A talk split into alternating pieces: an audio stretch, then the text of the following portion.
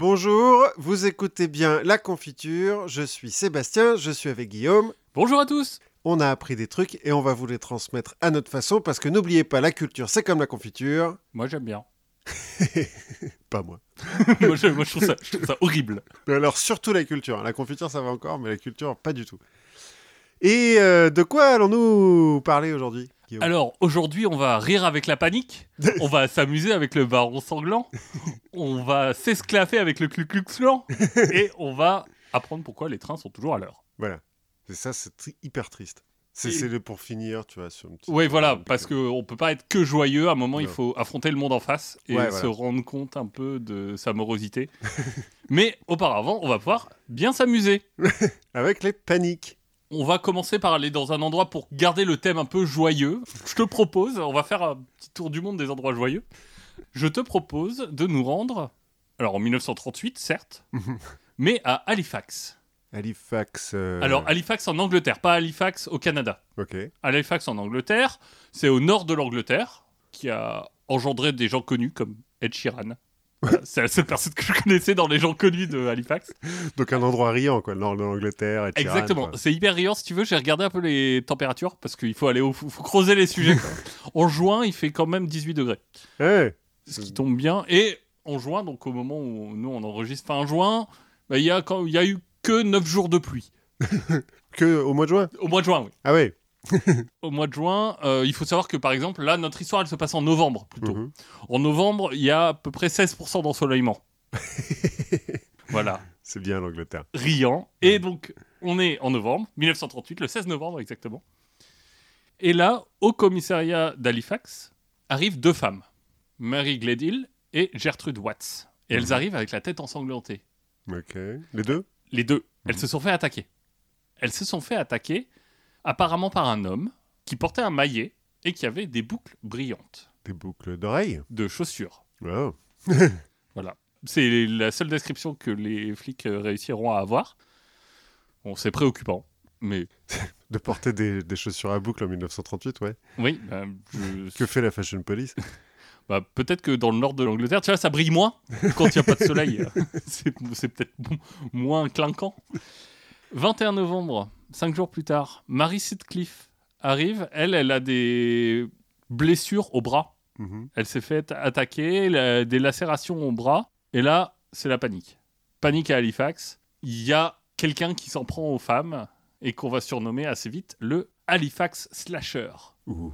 Donc euh, le Cooper de Halifax. Ouais. Alors, c'est pas la première fois.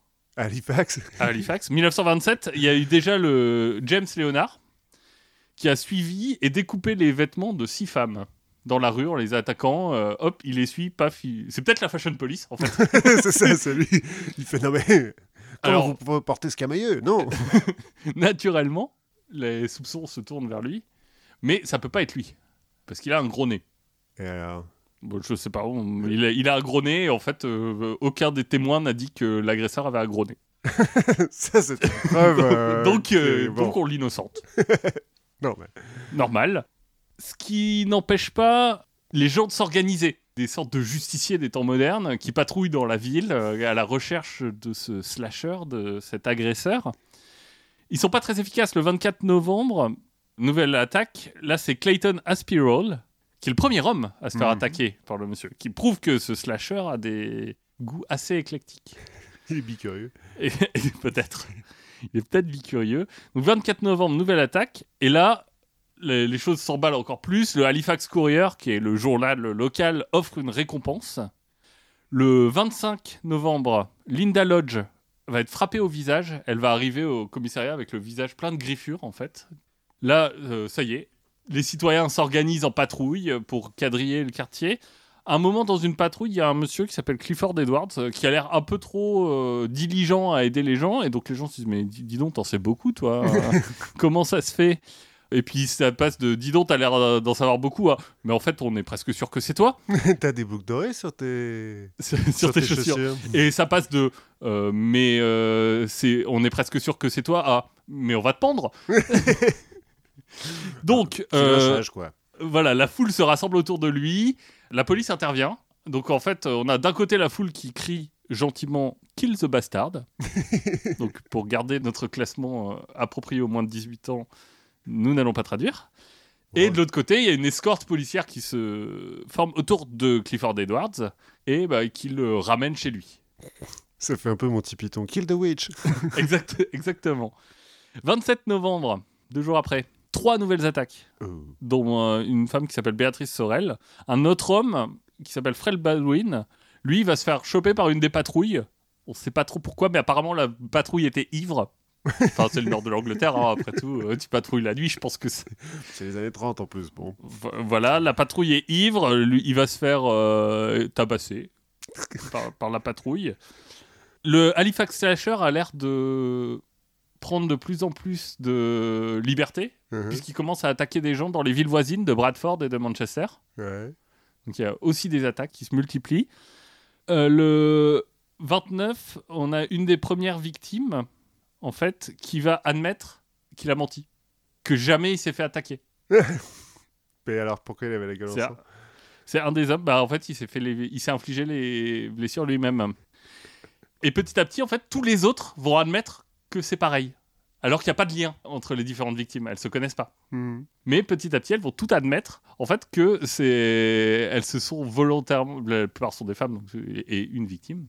Elles se sont volontairement euh, mutilées, Mhm. alors légèrement, hein, pour, euh, bah, pour avoir un peu d'attention, euh, pour euh, attirer. C'est même pas genre un type qui est tombé dans l'escalier ou genre qui s'est coincé la, la tronche dans la porte. Non, non, fait, non, non, elle- non, non, euh, Et en fait ce Halifax Slasher finalement n'a jamais existé. Ah, il n'y a, aucune vraie victime? Non, il n'y a aucune vraie victime. Scotland Yard a enquêté et euh, ses conclusions, c'est que ce slasher n'a jamais existé.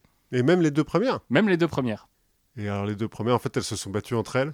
Alors les deux premières, elles, apparemment, elles ont fait ça bah, pour, un peu pour faire leur intéressante, pour qu'on s'intéresse à, à elles.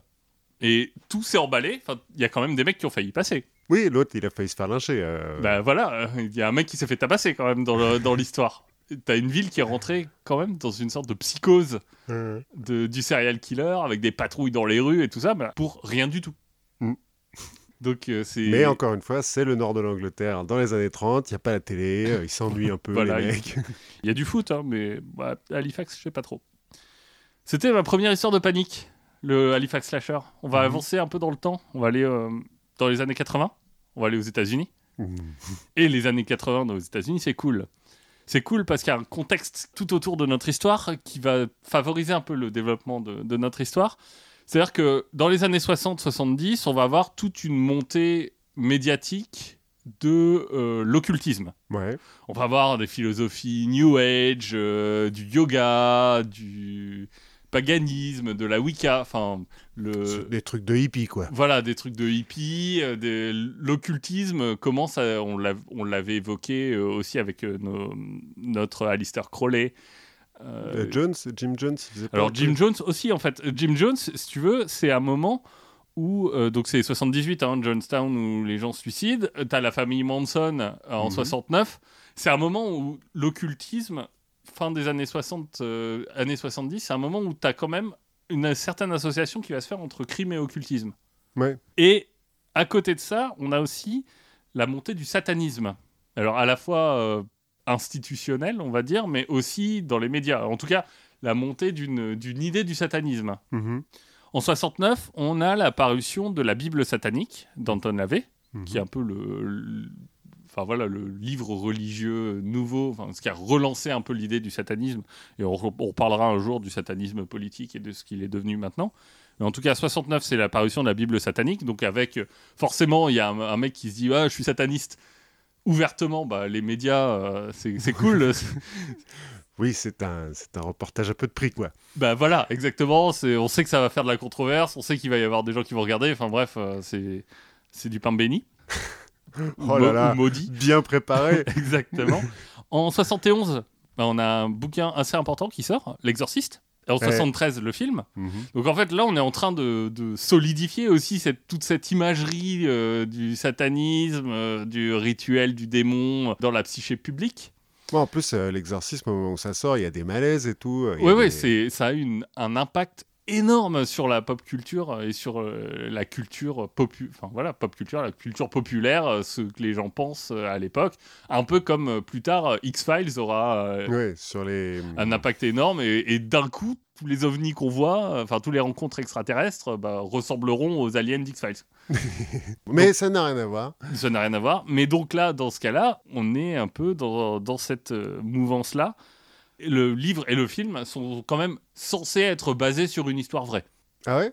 Tu Oui. nous avais parlé au moment de, de l'épisode sur les Je- exorcismes il me semble bien. Je crois. Alors, pas de l'histoire de. Je sais plus. Je sais plus, je t'avoue. Ça montre pas Satan sous son jour le plus sympa, quoi. Non, mais alors, euh, de manière générale, hein, je trouve que Satan lui a quand même tapé un costard euh, pas terrible. Heureusement qu'il y a Lucifer maintenant sur Netflix pour redorer un peu le blason. Entre-temps, entre le film et le livre, euh, il y a un bouquin qui s'appelle Satan Seller, qui est écrit par Mark Wanke. Alors, juste avant de parler de Satan Seller, c'est le mot aussi 72 l'année où euh, Anton Lavey sort les rituels sataniques. Donc, c'est la suite de sa Bible. Mhm. Donc là, on commence aussi à, à mettre des histoires de bougies, de pentacles, de, de trucs Et comme de ça. chèvres. Même si c'est que du symbolisme, hein, chez Lavé, c'est pas euh, le but n'est pas de faire de la magie euh, en soi, mais il y a cette idée de rituel qui commence un peu à apparaître et qui est solidifiée donc par ce Satan Seller de Mike Franke, où lui il explique qu'en fait, dans sa jeunesse, c'était un des plus hauts prêtres de Satan. De quelle église, du coup? Bon, de son église à lui, c'est euh, Du coup, c'est facile d'être le plus haut prêtre. bah voilà, mais qu'il a fait des rituels avec Charles Manson, Ah, qu'il a fait des orgies rituelles. Enfin, voilà, c'est on- ouais, bon, normal, quoi. assez dur à vérifier. Oui. assez dur à vérifier, voire, euh, voire en fait pas possible. hein. À peu près tout ce qui donne de factuel euh, et de vérifiable euh, n'est pas vérifié. Donc. Et en fait, lui, il se présente comme avant j'étais sataniste, j'avais les cheveux longs, j'étais un goth et j'ai rencontré Dieu. Et, ma- Ah, et maintenant, je suis Je un suis- homme nouveau. ouais, ouais, Et c'est important pour moi de témoigner et de prévenir l'Amérique sur le sur les dangers du satanisme et cette culture underground. Attention les parents, euh, vos enfants sont peut-être euh, regardez Silence des dés quoi. Alors c'est un peu avant là, on est en 72 mais et en fait dans ces années 70, on va avoir un peu cette mode des anciens satanistes Mhm. entre guillemets, qui témoignent. Des gens qui vont en fait euh, aller révéler des choses sur euh, ce qui se passe vraiment dans les cercles underground. C'est le moment aussi où éclot euh, une personnalité un peu connue sur Internet qui s'appelle Jack Chick.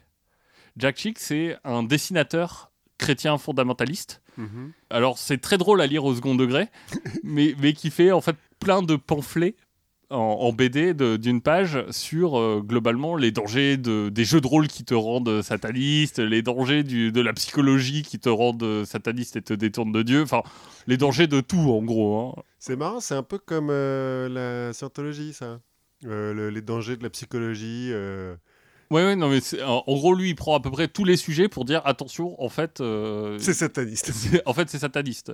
Attention, en fait, euh, quand vous faites Donjons et Dragons, vous allez finir par vraiment vous métamorphoser en démon. Euh, lui, il, écrit- enfin, il fait ça de façon très littérale. hein. bah oui, c'est c'est Donc, logique. euh, c'est assez drôle à lire au second degré. hein. C'est je cherche. ouais. Jack Chick, voilà, pour ceux que ça intéresse, j'en mettrai peut-être un sur Instagram. Et en même temps, dans ces années 60-70, c'est aussi l'explosion d'un autre phénomène, qui est le phénomène des serial killers. Ouais. Et notamment, on en a qui sont un peu comme le Zodiac Killer ou le Alphabet Killer, qui laissent des traces un peu occultes derrière eux. Il y a Ted Bundy, euh, Charles Manson.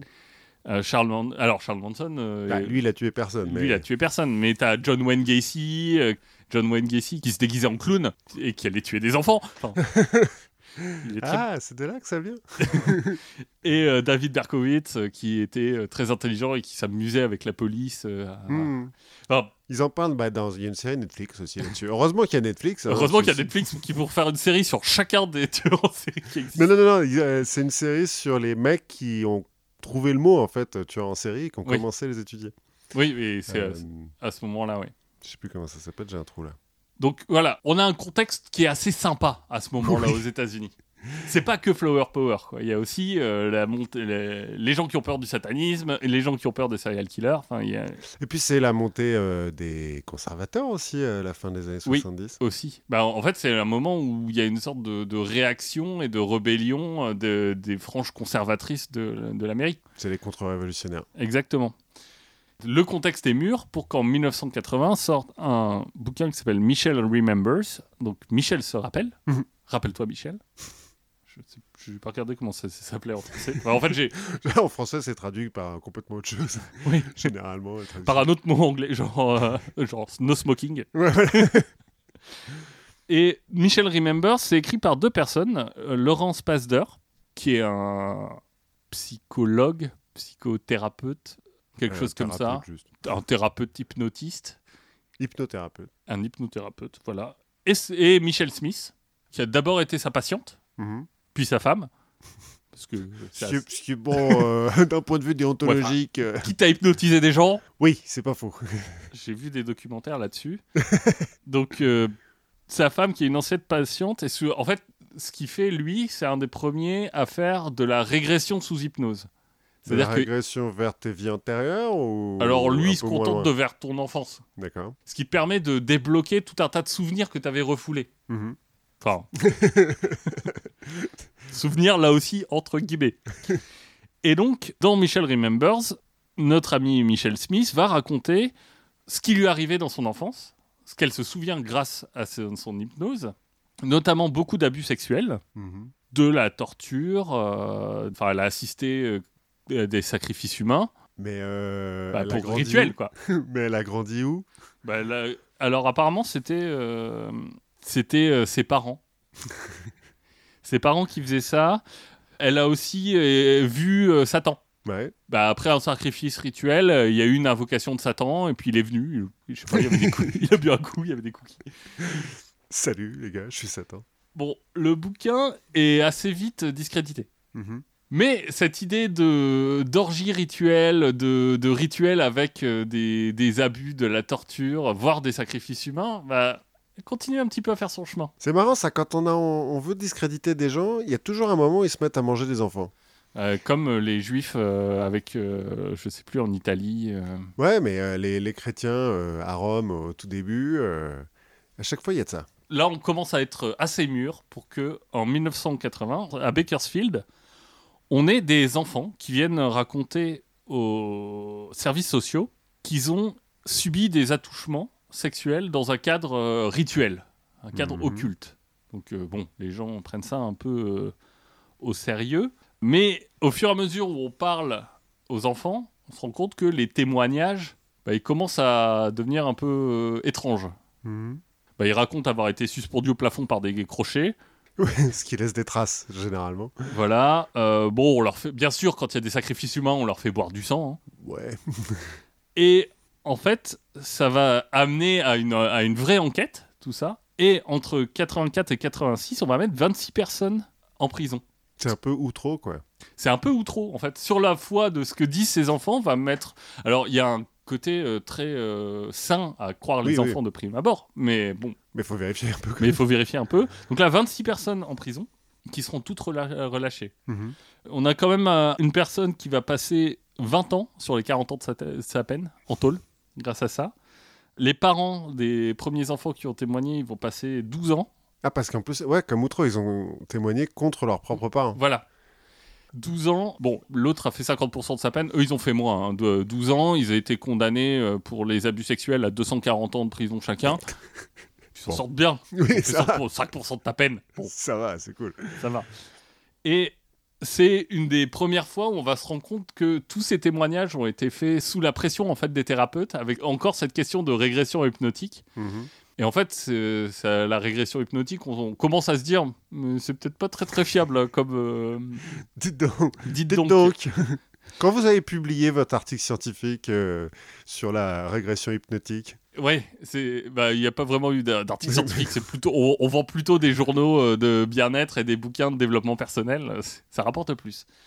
L'histoire un peu centrale et emblématique de, de cette période qu'on appelle la période, c'est la satanique panique, parce qu'on se retrouve en fait avec des cas un peu partout dans les États-Unis d'abus comme ça sur des jeunes enfants dans le cadre de, de jardins d'enfants ou de, ou de maternelle.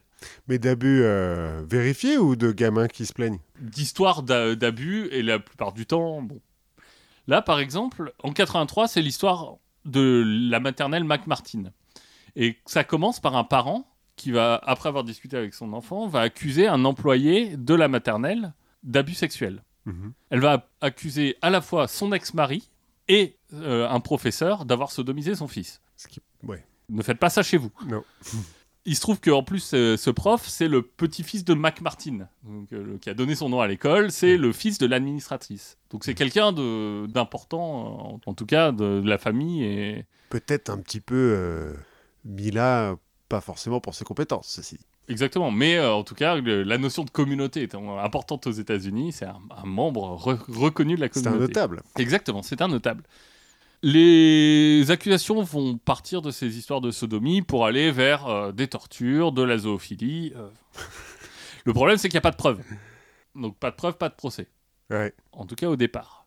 Mais les policiers, ils vont quand même prendre à cœur un peu leur job parce que, bah, en même temps, on les comprend. hein, des abus sexuels sur des enfants, il vaut mieux être sûr. Oui, puis ça. Enfin, je comprends quand t'es flic. Tu vois, il y a, il y a des trucs que je comprends pas quand t'es flic. Taper des gens sans raison dans la rue, bon, ça j'ai un peu de mal. Mais. Enquêter, sur des réseaux pédophiles, ça me paraît euh, dans, le, dans leur Ouais. lettre de mission. Ça, ça va. Là, euh, les flics qui font ça, moi je les aime bien. hein. Oui, voilà. Bref, les policiers vont, vont quand même pousser l'enquête. Et ce qu'ils vont faire de façon assez euh, maligne, c'est qu'ils vont envoyer une lettre à tous les parents. en disant On a eu vent que monsieur machin, donc le petit monsieur, c'est pas McMartin, j'ai pas noté son nom d'ailleurs. Bah si, c'est le petit-fils de McMartin. Ouais, mais en fait, c'est- il y a une femme entre deux, donc Ah, perd- ouais. tu perds le nom de famille. Donc, on dit qu'il qu'il a fait des abus sexuels sur des enfants. Est-ce que vous, euh, vous êtes au courant d'histoires comme ça? Mhm. Voilà. Et donc, on va interroger 400 enfants Mhm. pour savoir. Alors, qu'est-ce qui les in- interroge? C'est une euh, dame qui s'appelle Key McFarlane. Mhm. Ou un monsieur, je sais pas. En fait, j'ai juste son nom. Donc, qui, je ne sais pas. K-E-E. En tout cas, cette personne, qui a des diplômes, hein, notamment son plus haut diplôme, c'est un certificat d'aptitude à la soudure, va. Véridique. Ça peut servir, attends. Plein de trucs euh, Voilà. quand tu soudes. pour, euh, pour mettre les, les preuves les, les unes après les autres. Ça Voilà. peut servir. C'est notamment là où on va avoir l'introduction des poupées anatomiques. Mhm. De euh, je te montre une poupée, euh, est-ce qu'on t'a touché là. Et de tout un tas de techniques d'interrogation qui vont encourager beaucoup à la fois la supposition chez des enfants, donc qui sont un peu susceptibles, et la suggestion, avec euh, le risque qui se trouve derrière tout ça, qui est un risque de souvenir induit. On en avait déjà un peu parlé euh, quand on parlait de Lucas et des gens qui commencent à douter de leur euh, de ce qu'ils racontent. Et chez des enfants, et si tu rajoutes des conditions genre hypnose, Ouais, et puis euh, si tout le monde est hyper stressé, euh, s'ils viennent de se faire interroger pendant deux jours par leurs parents, euh, t'es sûr qu'on t'a jamais touché nulle part en 84, on a 360 enfants qui déclarent avoir été abusés. Par le même mec. Alors en fait, par sept personnes du staff. Finalement, quand on se dit, bon, c'est le moment de, de passer au- aux charges criminelles, on va se retrouver avec sept membres du staff donc, qui sont accusés par 41 enfants, Mhm. On a déjà perdu pas mal. on a perdu un petit paquet, de 321 abus différents. Mhm. Bon, ça commence à... Donc ils, sont en face de 7000 ans en prison. oui, quelque chose, quelque chose comme ça. Le problème, c'est que là aussi, les témoignages vont commencer à être un petit peu bizarres. Dans le sens où tu as des enfants qui disent bah, on, on a été emmenés dans des salles rituelles, euh, dans des tunnels secrets. Bon, en fait, on va trouver des souterrains, mais euh, Qui a- sont pas particulièrement secrets. qui sont pas particulièrement secrets. Quand on les emmène pas par les tunnels secrets, on les emmène en montgolfière. C'est plus simple. et puis c'est discret. C'est discret. Non, alors, quand on veut être vraiment discret, ce que les enfants racontent, c'est qu'en fait, on les mettait dans les toilettes, hop, on tirait la chasse, et hop, ils étaient emmenés dans les tuyaux jusqu'à une salle secrète. Comme Charlie à la chocolaterie. Exactement. Par exemple, sur des photos où on lui demande euh, alors, euh, est-ce que tu peux reconnaître euh, qui t'a abusé Il y a un enfant qui va reconnaître Chuck Norris comme un des abuseurs. Bon, Alors Chuck, Chuck Norris n'était pas là, n'était pas présent au niveau. Qu'on soit bien clair. Qu'on soit bien clair. Je- Chuck Norris, t'as rien à voir avec cette histoire. Chuck Norris n'abuse pas les enfants. La mère aussi continue dans ses, alors j'allais dire dans ses délires. Bon, elle dit quand même que le prof qu'elle accuse euh, vole, Vol. vole dans les airs. Bah, grâce à ces rituels, faut bien que ça serve à quelque chose. J'avoue, sinon à quoi bon euh, invoquer Satan? Bon, en creusant un peu, on se rend compte que bah, elle a une grande histoire de problèmes mentaux qu'elle avait pas, Elle a oublié de le dire. elle avait oublié de le dire. Mais on va quand même arriver à deux procès. Le premier entre le 13 juillet 87 et le 12 janvier 90. Mhm. Donc quand même trois ans de procès. Un deuxième entre le 7 mai 90 et le 27 juillet 90. Bon, il va y avoir, c'est des procès qui vont être euh, tout ce qui peut aller mal va mal se passer. Ouais, tu vas avoir des vices de procédure. Tu vas avoir euh, un mec euh, qui va venir dire que dans sa cellule, euh, il a partagé la cellule avec un des membres du staff qui a avoué avoir violé des enfants pour faire des rituels sataniques, bon, contre des remises de peine. Enfin bref, tout, tout ça c'est faux. Le mec va être condamné pour faux témoignage. Bref, un acquittement général au bout de ces deux procès. Le principal accusé a quand même passé 5 ans en prison. Sympa. Sympa. Et puis ça doit être euh, pratique pour retrouver du boulot après. Bah, c'est ce qui est pratique, c'est quand même c'est le petit-fils du fondateur de l'école, donc j'imagine que dans l'école et encore Ouais, peut-être bah, peut-être pas, hein, parce que la réputation de l'école Bah ouais, c'est euh, est, est un peu en jeu. 15 millions de dollars quand même le, le coût de l'affaire, 7 ans de procédure. C'est le cas criminel des États-Unis le plus long et le plus cher. Ah ouais. Plus que. euh, ouais, J'allais dire au Jeff Simpson, mais il était pas si long que ça son procès. Ouais, non mais ouais. En fait, la fin de ce procès va éteindre complètement la panique. Mais pendant toute cette affaire qui dure 7 ans hein, quand même, Mhm. on va avoir plein d'autres cas. Alors, c'est compliqué parce qu'en fait, il y a des cas où tu te dis peut-être que peut-être que c'est vrai, peut-être que ça l'est pas. Mais... Ouais, c'est ouais, ça, c'est a des arbres qui cachent la forêt ou. Ex- exactement. Et tu as le cas, par exemple, euh, en Floride, de Frank Fuster qui va prendre 165 ans de prison sur des preuves qui sont assez discutables. Mhm. Alors bon, euh, lui, euh, les- voilà, il- lui c'est un cas qui est un peu limite. On sait, en fait, c'est le genre de cas où tu regardes un documentaire et à la fin tu fais ah ben, j'en ai- aucune idée. Heureusement que je ai n'étais pas juré. tu vois, la famille Amiro qui va être condamnée uniquement sur des témoignages, sans aucune preuve, et ils vont finir par être libérés, mais la mère a passé 8 ans en prison, le père 18 ans. Une autre affaire qui est euh, assez intéressante, c'est les trois de West Memphis. Alors les West Memphis 3. Et en fait, c'est trois ados qui vont être condamnés pour euh, le meurtre euh, assez horrible, euh, avec des aspects un peu rituels, de trois enfants. Mhm. Et en fait, il n'y a aucune preuve. Mais alors pourquoi on les a arrêtés eux? Parce que c'est des goths. c'est des goths, c'est en fait c'est juste des juste du on dit, juste de la rumeur. Et dû à un procès de sale gueule quoi. Et juste un procès de sale gueule. En plus, euh, bah, eux, ils sont dans leur période euh, rebelle ado goth, donc euh, ils, ils disent euh, je peux, on est plus intelligent que tout le monde. Je Pas- parle pas à la police, de toute façon vous êtes tous des cons. Ouais, non, bah, alors je parle pas à la police. Ça peut être un bon conseil, mais je je parle pas au tribunal pendant mon procès. Ils vont être arrêtés en 93. Ils sont quand même disculpés par des preuves ADN en Mhm. 2010 Ils vont passer 17 piges en, en tôle sur du on dit.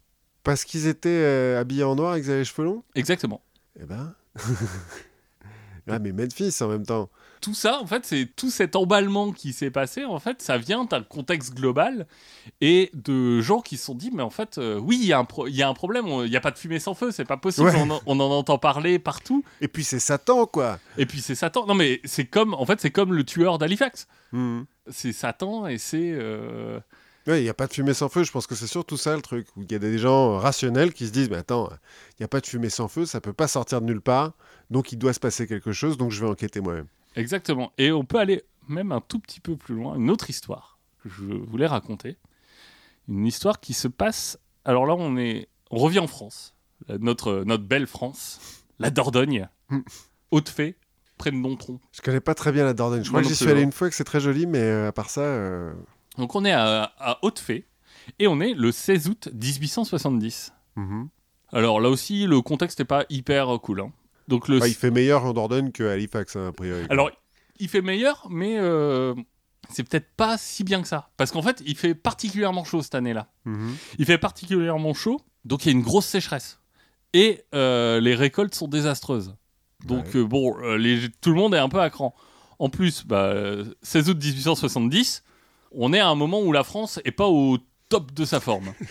Non. C'est-à-dire que la France a déclaré la guerre à la Prusse le 19 juillet, donc euh, pour des histoires de succession à la couronne d'Espagne, Logique. parce que la France voulait pas se retrouver encerclée par une réminiscence des Habsbourg. Enfin bref, Logique. ils sont rentrés droit dans le piège de Bismarck là-dedans. On en parlera un jour de Bismarck. Sûre- sûrement. Et bah, force est de constater qu'au bout d'un mois de guerre, ça se passe pas hyper bien. On se fait un peu rouler dessus. voilà, parce qu'en fait, euh, l'armée française, elle est juste pas prête, elle est juste euh, complètement dépassée en termes de, de modernité, d'armes et tout ça. Mais dans l'esprit collectif, euh, non, la France, enfin, la France, c'est la France. Donc c'est pas possible qu'on perde, enfin on, on va pas perdre juste parce que notre armée est moins bonne. T'as encore dans la psyché collective cette histoire de si on perd, c'est qu'il doit y avoir un truc pas net qui se passe. Mhm. Est-ce qu'il y a des traîtres? Est-ce qu'il y a des espions? Euh, Donc il y a tout ce, tout ce contexte un peu paranoïaque euh, qui va se passer. Et là, donc le 16 août 1870, ben, c'est le jour de la foire aux bestiaux à Haute-Fée. Il fait très beau, il fait chaud, on est entre potes, on boit. Oui, Ah, bon, c'est la foire aux- la c'est la foire aux foire aux bestiaux, bestiaux. quoi. C'est comme euh, le salon de l'agriculture. hein. Exactement. Et on a un jeune homme qui va être central dans cette histoire, qui a un petit noble local qui s'appelle Alain de Monès, Mhm. qui va se rendre à la foire aux bestiaux. Alors juste avant, il y a déjà eu un petit problème avec son cousin, parce qu'il y a eu une dispute en fait entre son cousin et un peu les gens du village, euh, de la foule. Son cousin qui s'appelle Camille Maillard. Pourquoi? Bah Parce qu'ils ont commencé à discuter ensemble. Voilà, il fait chaud, on picole et on parle politique. Et on parle histoire. Et on parle par exemple de la bataille de Reichshofen, où les Français se sont fait un peu défoncer. Et bah, notre ami Maillard, il va dire bah, l'empereur est foutu. Et on, on l'en- on l'entendrait dire euh, Vive la République. bon, les esprits commencent à s'échauffer. Typique, hein C'est normal, foire aux bestiaux. euh, Foire au alcool, besto, euh, il fait chaud, euh, on parle politique, on n'est pas d'accord, ça s'échauffe, et notre ami Maillard prend la fuite. mhm. Donc quand notre, euh, notre héros, on va dire, de, de l'histoire arrive à Haute-Fée, il arrive devant une foule de paysans qui est en train de chercher un peu partout dans le, dans le village. Et euh, avec leur bâton, et il y en a un qui s'appelle Bretenou, qu'on appelle le Mexicain. Il s'est battu dans la campagne du Mexique de Ah ouais, Napoléon quelques III années avant. ouais. qui lui explique un peu ce qui s'est passé. Ton cousin, euh, c'est un traître, euh, C'est un républicain. exactement. Et Demenet, il dit euh, Attendez, moi je, je le connais, mon cousin, euh, il est pas comme ça, c'est un gars bien. Euh, venez, on va le trouver et puis on va vérifier ensemble, on va dissiper un peu le malentendu. La discussion va continuer un peu sur le chemin. Bon, là encore, il fait chaud, les gens ont bu et la situation va commencer à devenir un peu confuse dans l'esprit de tout le monde. Et en fait, les gens vont commencer un peu à confondre euh, De Monès avec son cousin. Parce que lui, il le défend, et on va dire, mais attends, toi, euh, t'as crié Vive la République Il lui dit, non, non, bah, si, on t'a entendu. euh. L'accusation va, continuer, il dit, non, mais moi, je, vais m'engager dans l'armée, je vais défendre la France. bon, jusqu'à ce qu'arrivent les premières menaces de mort à l'encontre de De Monès, et les premiers coups. Bon, là, ça sent plus très bon. Jusqu'à ce qu'un cri fende la foule d'un dénommé Buisson qui dit il faut le pendre, il faut le brûler. voilà, sympathique la foule. Alain de Monès est complètement submergé par la foule, et là arrive un premier sauveur, le curé du village. Ah, bah heureusement qu'ils sont là, ceux-là. Ben voilà, le curé du village qui arrive avec un pistolet et qui dit Wow Gangsta curé, vous touchez à personne sur mon territoire, ici c'est moi qui fais la loi. Non, en gros, il va leur, leur dire Bon, ça doit être euh, un malentendu, ce que je vous propose, venez au presbytère et on va boire à la santé de l'empereur. Ah merde, il avait bien commencé, puis là, il, hop, il jette de l'huile sur le feu et tout, il les refait picoler. Donc il y a une partie de la foule qui part avec lui. euh, ça mais- se refuse pas. grave. voilà, un verre gratuit au presbytère, ça se refuse pas, puis c'est la santé de l'empereur, c'est important. On va avoir deux autres amis de Monès qui vont intervenir pour essayer de virer les gens qui restent. Bon, c'est pas assez fort, ils vont aller chercher le maire Et ils vont arriver devant chez lui, avec la foule globalement presque devant chez lui. et lui il va dire euh, Oh là là Mais dis donc, euh, j'ai de la vaisselle euh, un peu fragile chez moi. Je, je veux pas mettre tout ce jour-là chez moi, donc restez dehors. Ce qui n'est pas euh, un signe très positif pour De Monès. Mhm. Est-ce que les autres membres de la foule vont voir comme de la passivité? Parce qu'ils sont venus en disant euh, Monsieur le maire, on a attrapé un traître, il faut s'en occuper. Et lui dit euh, Pas mon problème. Bah, C'est-à-dire qu'il est républicain aussi Bah, c'est surtout qu'on on se dit Bon, bah, les autorités veulent pas s'en occuper, bah, on va faire le boulot nous-mêmes. Ah, j'ai cru qu'ils allaient lyncher le maire aussi. Non, non, non. Le, le maire, euh, il est quand même bien aimé de la, de la communauté. Donc, les gens prennent les choses en main. Et là, ça va commencer euh, un peu à, à se corser. C'est-à-dire qu'on va essayer de le pendre à un cerisier. Bon, tous les gens qui ont essayé déjà de pendre euh, d'autres personnes savent que le- un jeune cerisier, c'est pas terrible. Les branches Bah oui. cassent. C'est ce que j'allais dire, le cerisier, c'est erreur de débutant. Donc, finalement, on va le battre à mort. Mais euh, il faut pas aller trop vite. On a Chambord qui est, a un peu pris le, le rôle de chef de groupe euh, qui va dire euh, avant de faire périr le Prussien, il faut le faire souffrir. Donc on va le traîner. On va le traîner dans l'atelier du maire, le maire qui est maréchal ferrand. Mais oui. On va l'attacher par des sangles sur le travail à ferrer. Donc euh, là où on met les- d'habitude les chevaux. Donc là on va l'attacher et on va commencer bah, à le tabasser. Il y a son serviteur, parce qu'il est noble le mec, Mhm. il y a son serviteur qui va arriver, qui va essayer de le délivrer pendant que les mecs sont sortis picoler. À un moment, ils s'arrêtent, ils vont picoler, c'est fatigant. hein, de- Mais, faut, non, faire, mais- faut faire des pauses. Hydratez-vous quand vous tabassez des gens à mort. Mais ils vont pas aller euh, assez vite pour euh, le libérer. La foule revient, les gens se- s'en aillent et euh, il va prendre notamment un coup de balance accrochée sur le crâne. Une balance accrochée, c'est une balance pour euh, que tu tiens à la main et que euh, Ah oui, pour, Je crois que pour- c'était une balance pour peser les chevaux. Je me suis dit, oula.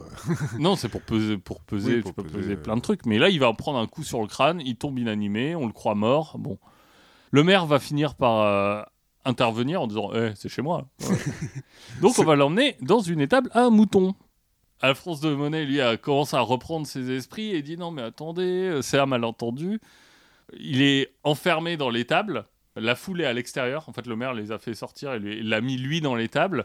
Il lui dit Mais attendez, payez-leur un tonneau de vin de ma part. euh, on va arranger les choses. Les choses s'arrangent pas. Bizarrement, remettre de l'alcool dans. Bizarrement, euh, la foule va attaquer l'étable, faire péter la porte et le récupérer. On va essayer de l'écarteler. Bon, euh, ça marche pas. On arrive juste à lui retirer ses chaussures. Mais je pense que ça fait mal quand même. Mais c'est comme le cerisier, euh, l'écartèlement, euh, ça s'improvise pas, quoi. Voilà. Et, et euh, c'est à ce moment-là que notre ami de Monès, a priori, va mourir sous les coups de la foule. Ah ouais, donc lui, il s'est vraiment fait lyncher, quoi. Il s'est vraiment fait lâcher, c'est-à-dire qu'il est mort sous les coups de la foule, qui n'avait aucune arme tranchante. Ah, genre c'est les coups de poing et coups de pied, quoi. Coup de poing et coup de bâton, ouais.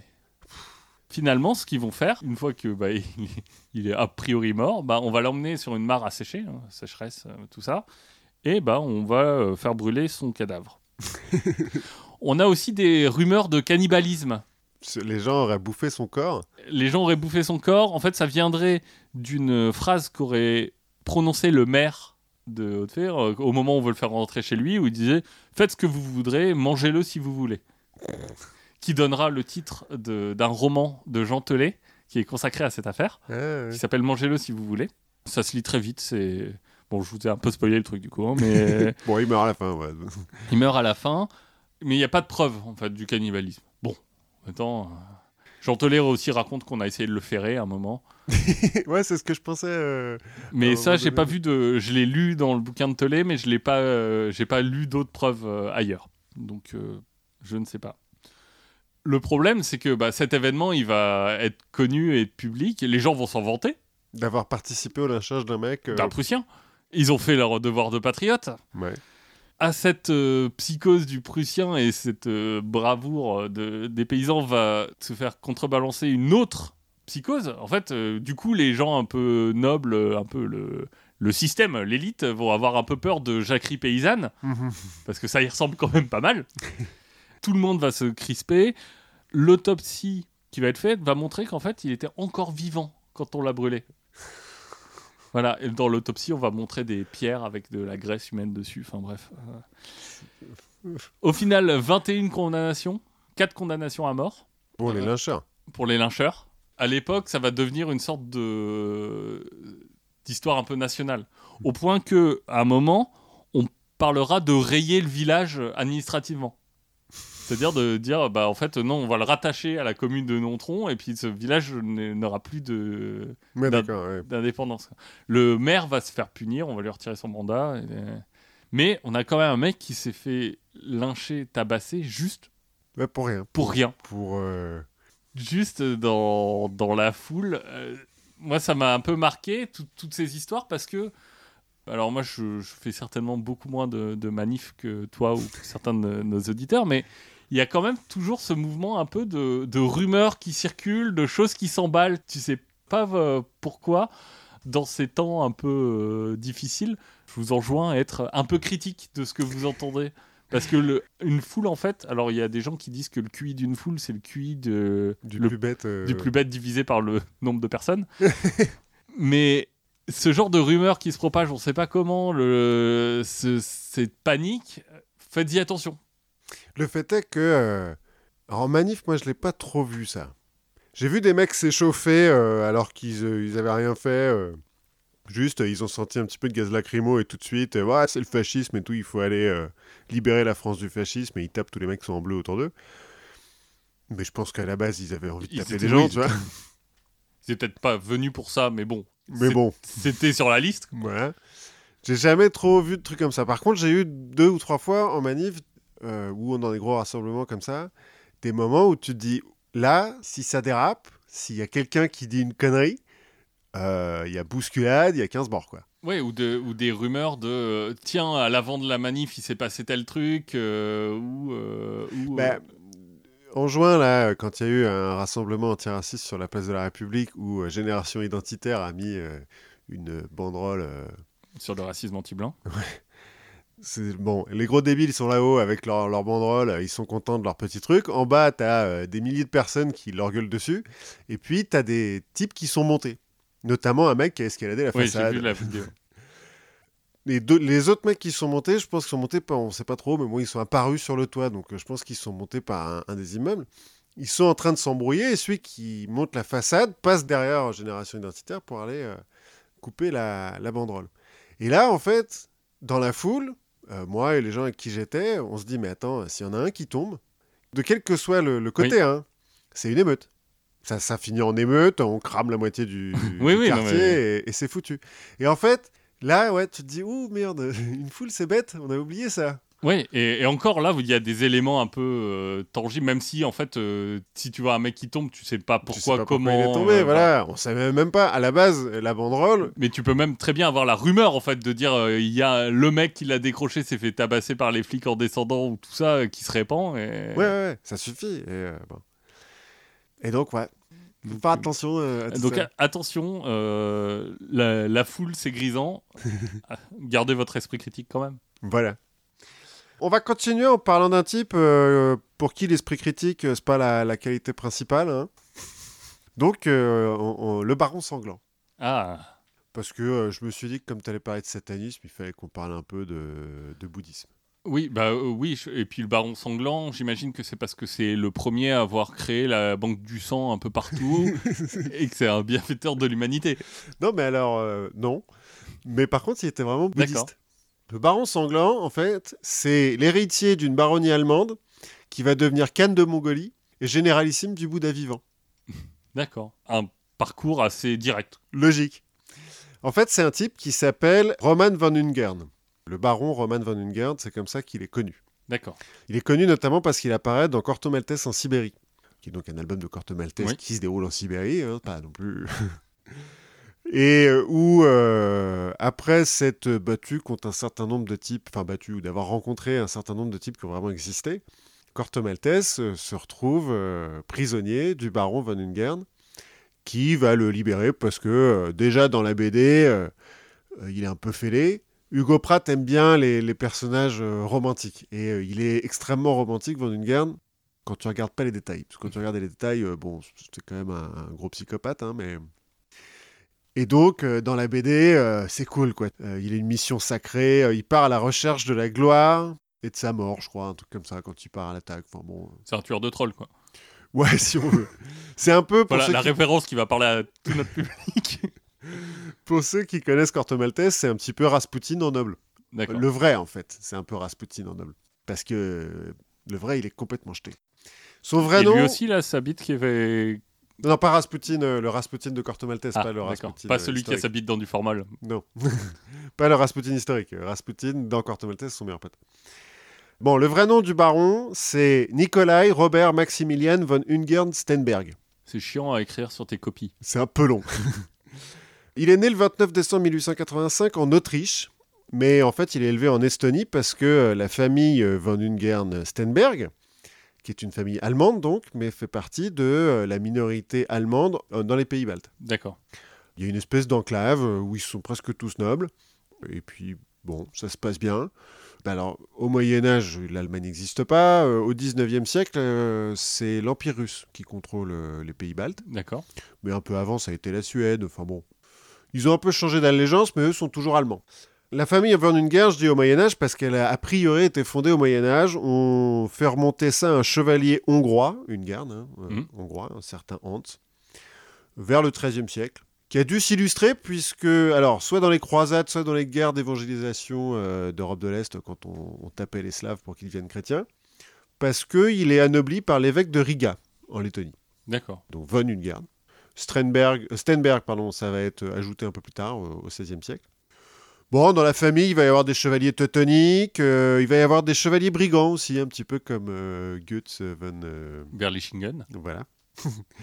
Au 16e, 17e, par exemple, on a un certain Heinrich von Ungern, qu'on surnomme la hache, D'accord. qui va être champion de tournoi. Et poète. Non, non, non, non. Enfin, poète euh, de la hache. Peut-être, voilà, C'est exactement. comme le poète du ballon, quoi. Tu vois, il fait un peu la tournée des tournois en France, en Angleterre, en Italie et tout. Machin, bon, il va finir euh, Mort. coupé en deux. On a un certain Raoul von Ungern aussi, qui est chevalier brigand. On a un Pierre von Ungern qui est corsaire dans la mer Baltique. Au 18e, on a un William von Ungern qui se fait nommer le frère de Satan, parce qu'il est alchimiste. D'accord, donc c'est une famille de prix Nobel. Voilà, c'est un peu ça. Et le grand-père de Roman sera corsaire dans l'océan Indien. Finit par se faire arrêter par les Anglais qui le remettent aux Russes en lui disant Vous nous l'envoyez loin. Ce qui est faisable en Russie. oui, bah, il est envoyé en Transbaïkalie. Et entre l'Inde et la Transbaïkalie, le Transbaïkalie, en gros, c'est l'est de la Sibérie. C'est autour du lac Baïkal. C'est à l'est du, du lac Baïkal. Ouais, enfin, c'est. Oui, c'est. C'est entre le lac Baïkal. c'est juste, c'est juste avant quand tu arrives en voiture, en, en C'est 1908. ça, tu tournes à droite. Non mais la Transbaïkalie, on va en reparler. C'est entre le lac Baïkal et euh, Vladivostok, quoi, plus ou moins. Oui. Euh, donc ça touche la Mongolie et la Mandchourie notamment. Ça a son importance. Bref, entre l'Inde et euh, la Transbaïkalie, le grand-père il va devenir bouddhiste et quand il revient euh, plus tard euh, en Estonie, il va transmettre sa nouvelle religion à son fils et donc son petit-fils. Alors, euh, vite fait, hein, ils sont quand même euh, chrétiens à la base, mais euh, parce qu'ils sont nobles et tout. Des chrétiens bouddhistes. euh, pour les apparences, ils sont, ils sont chrétiens, mais chez eux, ils font des rituels bouddhistes, quoi. D'accord. Bon.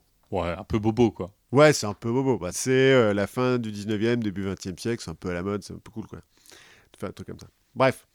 Bon, on a quand même une branche un peu plus raisonnable hein, des, des Van Ungern qui sont euh, de la noblesse germanique normale. Non, mais ce sont Ils sont tous comptables Ils sont chambellans, il y a des écrivains, enfin bon, des, des mecs normaux, quoi. Bref. Roman, il se prétend descendant de Patoukan, euh, Batoukan, pardon, le petit-fils de Gengis Khan qui a fondé la Horde d'Or et qui a effectivement envahi la Hongrie à un moment donné. Il se prétend aussi descendant d'Attila le 1, Comme tout le monde. comme tous les Hongrois, plus ou moins. Bon, ses parents euh, divorcent à 6 ans, sa mère se remarie à 9 ans à un autre euh, noble allemand, euh, balte, enfin, euh, même genre de, de truc. Elle, elle, elle est noble aussi, hein. c'est la... on sort pas de nulle part. Oui. C'est pour ça que j'ai fait un petit peu de généalogie, pour, parce que, pour montrer d'où il vient, quoi. D'accord. Donc il a des ascendants un petit peu fêlés, mais Et puis il fallait que tu remontes le plus loin possible. Ouais, j'ai pas réussi à remonter jusqu'au néolithique, mais j'ai quand même réussi à faire Attila le 1, quoi. C'est pas Oui, pas mal. Tout ça pour dire qu'il a une enfance assez privilégiée. hein. Il vit euh, dans des châteaux et tout. euh, Oui. Tranquille, quoi. Il parle d'ailleurs allemand, français, anglais, russe et estonien. Euh, bon, il va dans un lycée privé. Je pense que quand tu parles allemand et russe, l'estonien, ça doit venir assez vite. Ouais, c'est possible. Enfin, peut-être, je suppose. Il va aller dans un lycée privé qui sera le, le même lycée qu'Alfred Rosenberg, le théoricien nazi. D'accord. Parce qu'il faut y voir des liens. euh, Pas forcément, ils n'ont pas le même âge. hein. Ils ont... Rosenberg a 10 ans de moins. Bon, alors le Mais problème, Tu sais, les nazis, ils sont, ils sont pas très rapides à l'école. hein. c'est pas faux. Euh, non, mais on va voir que euh, Van Ungern, là, euh, il va inspirer un petit peu des gens. Bref, à l'école, ça se passe pas très bien parce qu'il est dissipé. Et puis surtout, c'est le plus féroce des boulis. Enfin, c'est une brute, quoi. C'est une brute épaisse. Et il semblerait qu'il aime beaucoup torturer ses camarades et les animaux. Bon signe. Bon signe. À 12 ans, par exemple, il étrangle à mort la chouette de son cousin, juste comme ça. Bon signe. Oui. Bon, son cousin, il a une chouette euh, comme animal de compagnie, c'est un peu chelou, mais pourquoi pas Peut-être Ouais. qu'il était fan d'Harry Potter. Exactement ce que j'allais dire. Bah voilà, euh, Von Ungern, il a pas aimé, donc euh, il a buté la chouette. C'est, c'est, ouais, généralement assez bon signe. Ça doit pas être facile en plus d'étrangler une chouette. Mais surtout que c'est costaud, une, une chouette, un peu. Enfin, ça dépend peut-être Ça chouettes. dépend de la taille du modèle de la chouette, quoi. Mais, mais en plus, ça doit avoir. Enfin, pour arriver au cou, tu dois avoir plein de plumes. et- Enfin, j'en ai aucune idée en fait. Moi non j'ai jamais essayé, je t'avoue. Je me suis jamais posé la question. Euh, je pense que c'est bon signe. en tout cas, oui, généralement, quand t'as 12 ans, t'étrangles des chouettes, ça se passe bien pour toi après. Bref. Non, mais je pense que c'est bon signe pour nous aussi qu'on se soit jamais posé la question. oui, aussi. À 18 ans, il rentre à l'école militaire de Saint-Pétersbourg et il va en sortir en 1905 lieutenant de marine. Et donc 1905, c'est la guerre russo-japonaise. Il est envoyé au front en Sibérie, sauf qu'il arrive un peu tard. Là, faut traverser. Bah, c'est long, ouais, c'est quand même un peu loin. Puis il est lieutenant de marine, mais en pratique, euh, tu vas pas en bateau, quoi. Non. En Sibérie. Donc euh, voilà, enfin, il- peut-être qu'il a essayé, c'est pour ça qu'il arrive à la bourre, mais toujours est-il, il va pas beaucoup se battre, mais il va quand même choper une médaille, parce que bon, il a fait le chemin. Et il est noble. Il est noble, c'est quand même puis il lieutenant, donc euh, voilà, hein, quand même. Donc 1906, retour à Saint-Pétersbourg, retour à l'école militaire, parce que deux ans c'était quand même un peu rapide. Puis il s'est rendu compte que la marine, ça lui plaisait pas trop. En fait, en Sibérie, il a quand même rencontré euh, ben, des Cosaques, hein, c'est normal, Oui. dans l'armée russe, il y a beaucoup de Cosaques, et puis euh, des peuples de Sibérie, notamment euh, les Bouriates, D'accord. qui est un peuple à cheval entre la Mongolie et la Russie. À cheval parce qu'ils sont nomades? Alors oui, aussi, mais qui sont en fait d'ascendance mongole, mais qui vivent en Russie. D'accord. Parce que euh, à un moment donné, on a mis une frontière. Je pense que les mecs savent pas ce que ça veut dire une frontière. Puis de toute façon, dans la steppe, euh, Oui, c'est des esprits libres. bon, puis c'est la steppe, quoi. Tu vois, t'as pas des mecs qui sont amusés à poser des piquets. oui, c'est ça. Je pense que t'as pas un garde-frontière tous les 10 mètres. euh, pas à l'époque, en tout cas. J'en doute. Bref, en tout cas, il trouve que c'est vachement mieux que la marine, donc il retourne à l'école militaire, Roman von Ungern, mais dans l'armée de terre pour devenir lieutenant de cavalerie. C'est mieux. Et donc, on est en 1906, là, il va se repassionner pour le bouddhisme. Parce que bon, bah voilà, il a euh, 21 ans, c'est le moment où tu fais tes expériences, quoi. C'est ça. Donc il se passionne pour le Il est bouddhisme. Bouddha curieux, lui. Voilà. Le bouddhisme, euh, en particulier le bouddhisme tantrique Vajrayana. Bah, quand t'as 21 ans, tu vas aller vers le bouddhisme tantrique, j'imagine. Alors, attendez, attention. Attention. Le bouddhisme tantrique, tantrique, ça veut pas forcément dire faire des trucs euh, sexuels bizarres. D'accord. Le tantrisme, c'est C'est une- juste un bonus, quoi. Les trucs sexuels bizarres, c'est un bonus si tu veux, effectivement. Le tantrisme, à la base, c'est une façon de respirer, de méditer. euh, bon, ça n'a rien à voir avec le cul, en vrai. Bon, et le bouddhisme Vajrayana, c'est euh, le véhicule adamantin, D'accord. si vous voulez tout savoir. Le ne- petit véhicule adamantin ou le grand véhicule Ah adamantin? bah, ne pas confondre avec le grand véhicule qui est le bouddhiste Mahayana. D'accord. Bon, en gros, euh, le. C'est le petit véhicule, celui-là. Non, je crois que c'est un, c'est un truc à part. D'accord. C'est encore. Ouais, ouais, il y en a beaucoup hein, des véhicules euh, dans le bouddhisme quand même. Bah, ça, ça doit finir par, par faire des bouchons. Ouais, bah ouais, grave. Non, c'est le bouddhisme un peu euh, occulte. D'accord. Avec euh, plus Ah, de. le dark bouddhisme. Non, mais occulte, mystique, on va dire. Oui, d'accord. Avec plus de. de... Rituel, méditation, Ouais, de esprit. prophétie, voilà, d'esprit, euh, des trucs comme ça. Il va se passionner aussi pour l'occultisme, pour les peuples des steppes, donc je l'ai dit, les Cosaques, les Bouriates et les Mongols, et puis pour l'alcool.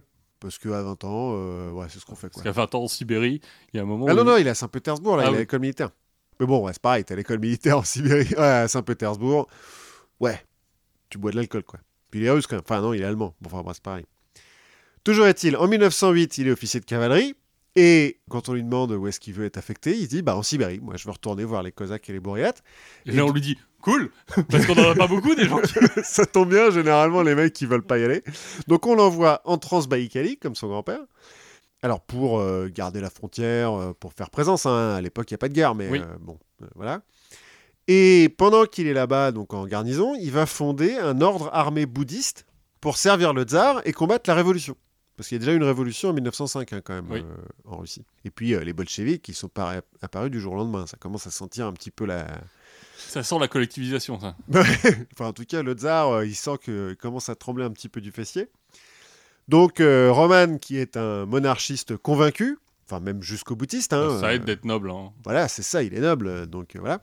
Il veut défendre le tsar. Il veut défendre la monarchie. Il veut même rétablir le pouvoir du tsar d'avant la, la révolution de 1905. Parce qu'après, il a quand même donné un petit peu des, Des gages. euh. voilà, il y, a y un parlement et tout, un truc comme ça. Donc il crée son ordre avec euh, des Cosaques, des Bouriates, des Mongols.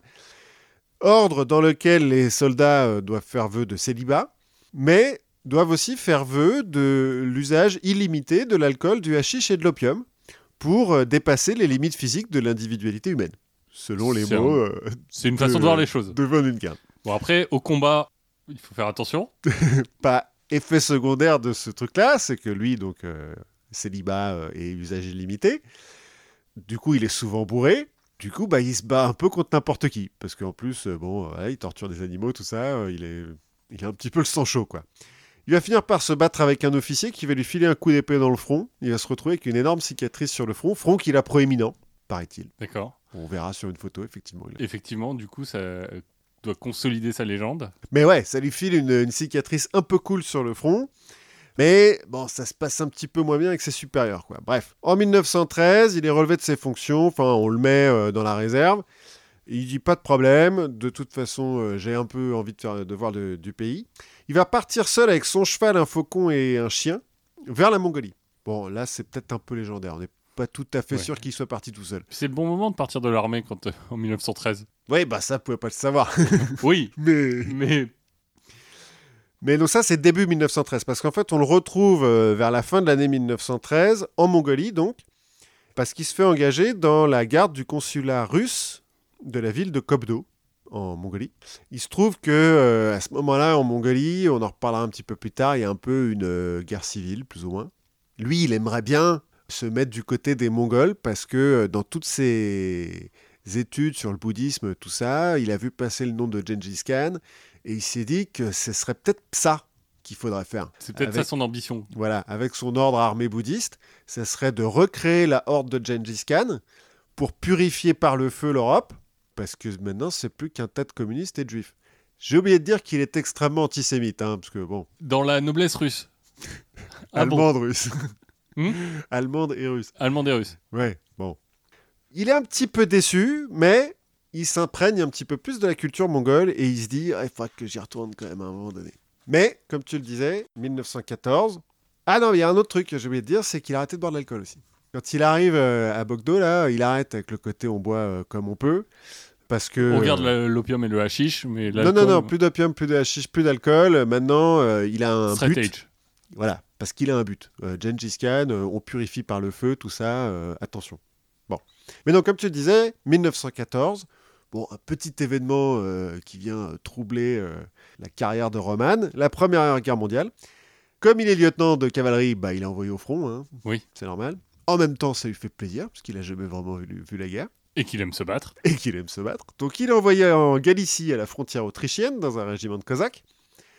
Bon, bah, il va pas vraiment se couvrir de gloire, mais bon, il va quand même choper 4 médailles. hein. Oui, c'est pas mal. Enfin, de- déjà, si, déjà survivre, c'est pas mal. Déjà survivre, c'est pas. Non, mais apparemment, euh, il mène lui-même les charges de cavalerie, alors qu'il est officier, t'es pas obligé. Euh, il va se faire blesser un certain nombre de fois. Euh, il va choper l'ordre de. Donc, 4 médailles l'ordre de Saint-Georges, l'ordre de Saint-Vladimir, de Saint-Anna et de Saint-Stanislas. D'accord. Beaucoup d'ordres sains. Oui, bah, c'est dans l'Empire russe, quoi. Bon, le problème, c'est que ses supérieurs disent qu'il est indiscipliné, qu'en gros, il n'est pas capable de suivre un ordre. Comme il est courageux et que généralement, pas suivre un ordre, ça veut dire foncer sur les ennemis et les buter, ça va. Bah, Mais- Dans ces cas-là, si tu regardes tous les films euh, militaires et tout ça, pas suivre un ordre, ça veut dire qu'en fait, il faut te promouvoir. Oui, c'est ça. Bon, il va être promu, hein, euh, Déjà petit parce à que petit. quand tu promus quelqu'un, après c'est plus ton problème. et que bah, finalement, quand tu sais pas suivre les ordres, euh, on se dit bah t'as qu'à en donner. Bon, il en donne, hein, enfin. Donc, il arrive lieutenant, il va être un peu promu quand même. Autre problème, il va replonger dans l'alcool. Bon, il est au front, on peut comprendre. Oui. Du coup, il va se battre avec un autre officier en octobre 1916. Et euh, bon, bah non, là, ça le fait pas. hein. Pendant la guerre, t'as pas le droit de te battre avec des officiers. Donc, euh, tribunal militaire, prison. Deux mois de prison. On est gentil. Oui, parce que il faut y retourner après. Ouais, c'est ça. Bon, il est libéré en janvier 1917, donc. Il est transféré sur le front du Caucase pour se battre contre les Ottomans. Bon, puis euh, février 1917, euh, révolution. Révolution. Mais révolution républicaine, donc ça va encore. Il veut bien continuer à se battre euh, pour l'armée russe, puis l'armée russe n'est pas encore euh, sortie du conflit vraiment. Donc il se bat sur le Caucase et il rencontre un certain Grigory Semenov, qui est alors euh, capitaine des Cosaques, qui lui aussi se prétend descendant de Gengis Khan. Bon alors lui, il est à moitié bourriate, donc il a effectivement du sang mongol. Oui. Et donc j'imagine qu'il y a 83% de la population mongole qui descend de Gengis Khan. Ah si tu les écoutes, 98 même. mais, euh, mais en vrai, je crois qu'il y a vraiment une grosse partie de l'Asie centrale euh, qui a des... Alors, en même temps, c'était il y a longtemps. hein. Ouais, c'est vrai. Non, non, mais il semblerait que l'armée de Gengis Khan a un petit peu violé tout le monde au passage. Et que. La notion de consentement a évolué. ça doit être et ça. je te propose que sur Gengis Khan, on sépare l'homme de l'artiste.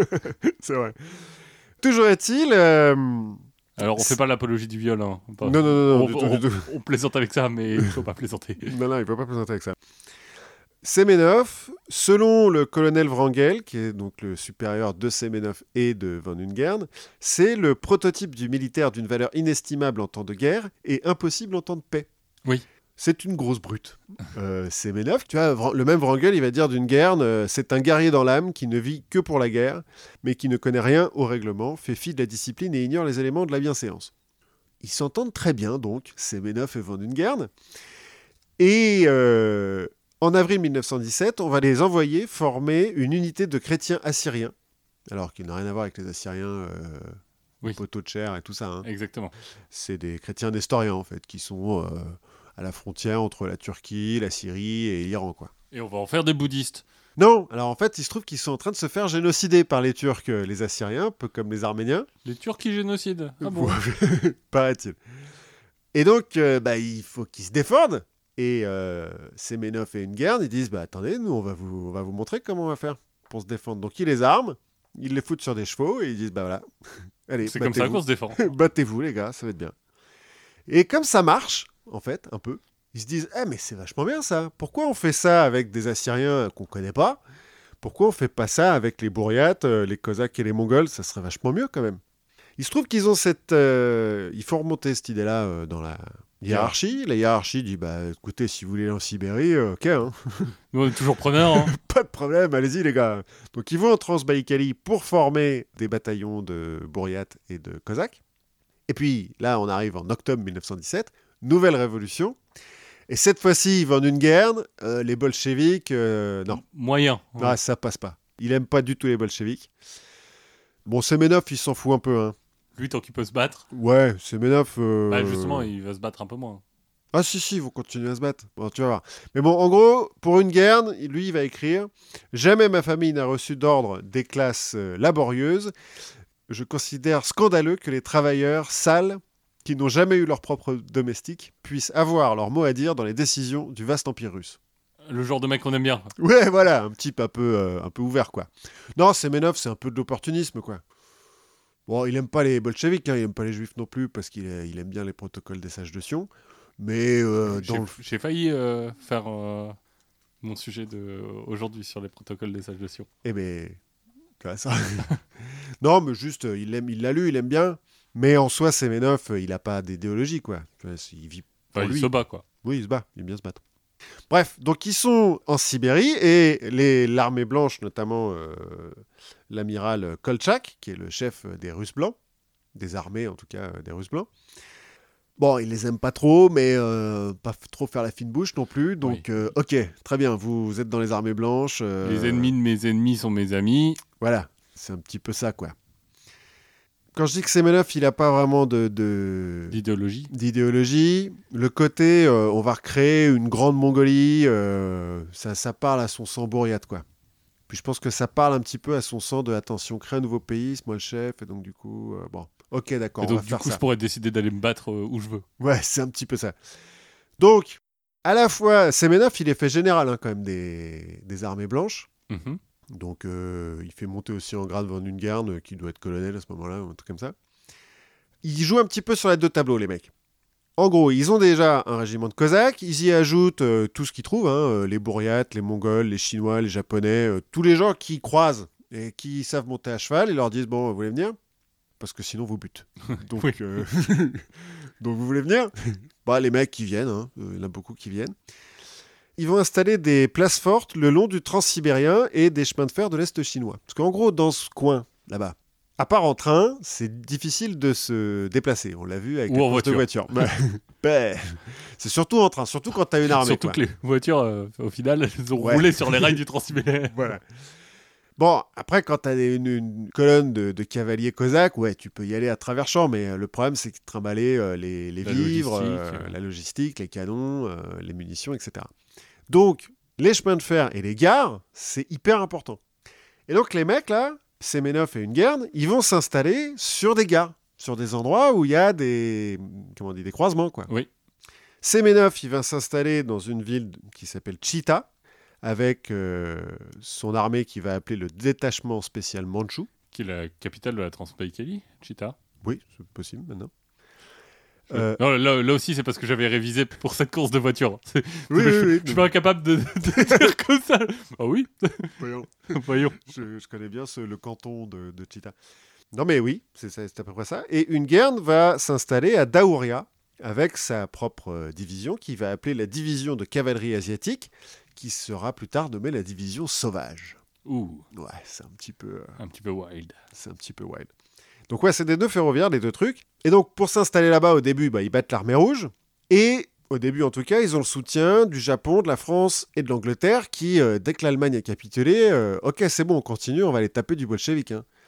On dit que la Première Guerre mondiale, elle s'est arrêtée euh, donc le 11 novembre 1918. C'est pas tout à fait vrai. Les soldats, ils se sont battus jusqu'en 1919. Oui, et puis, mais c'était pas en France.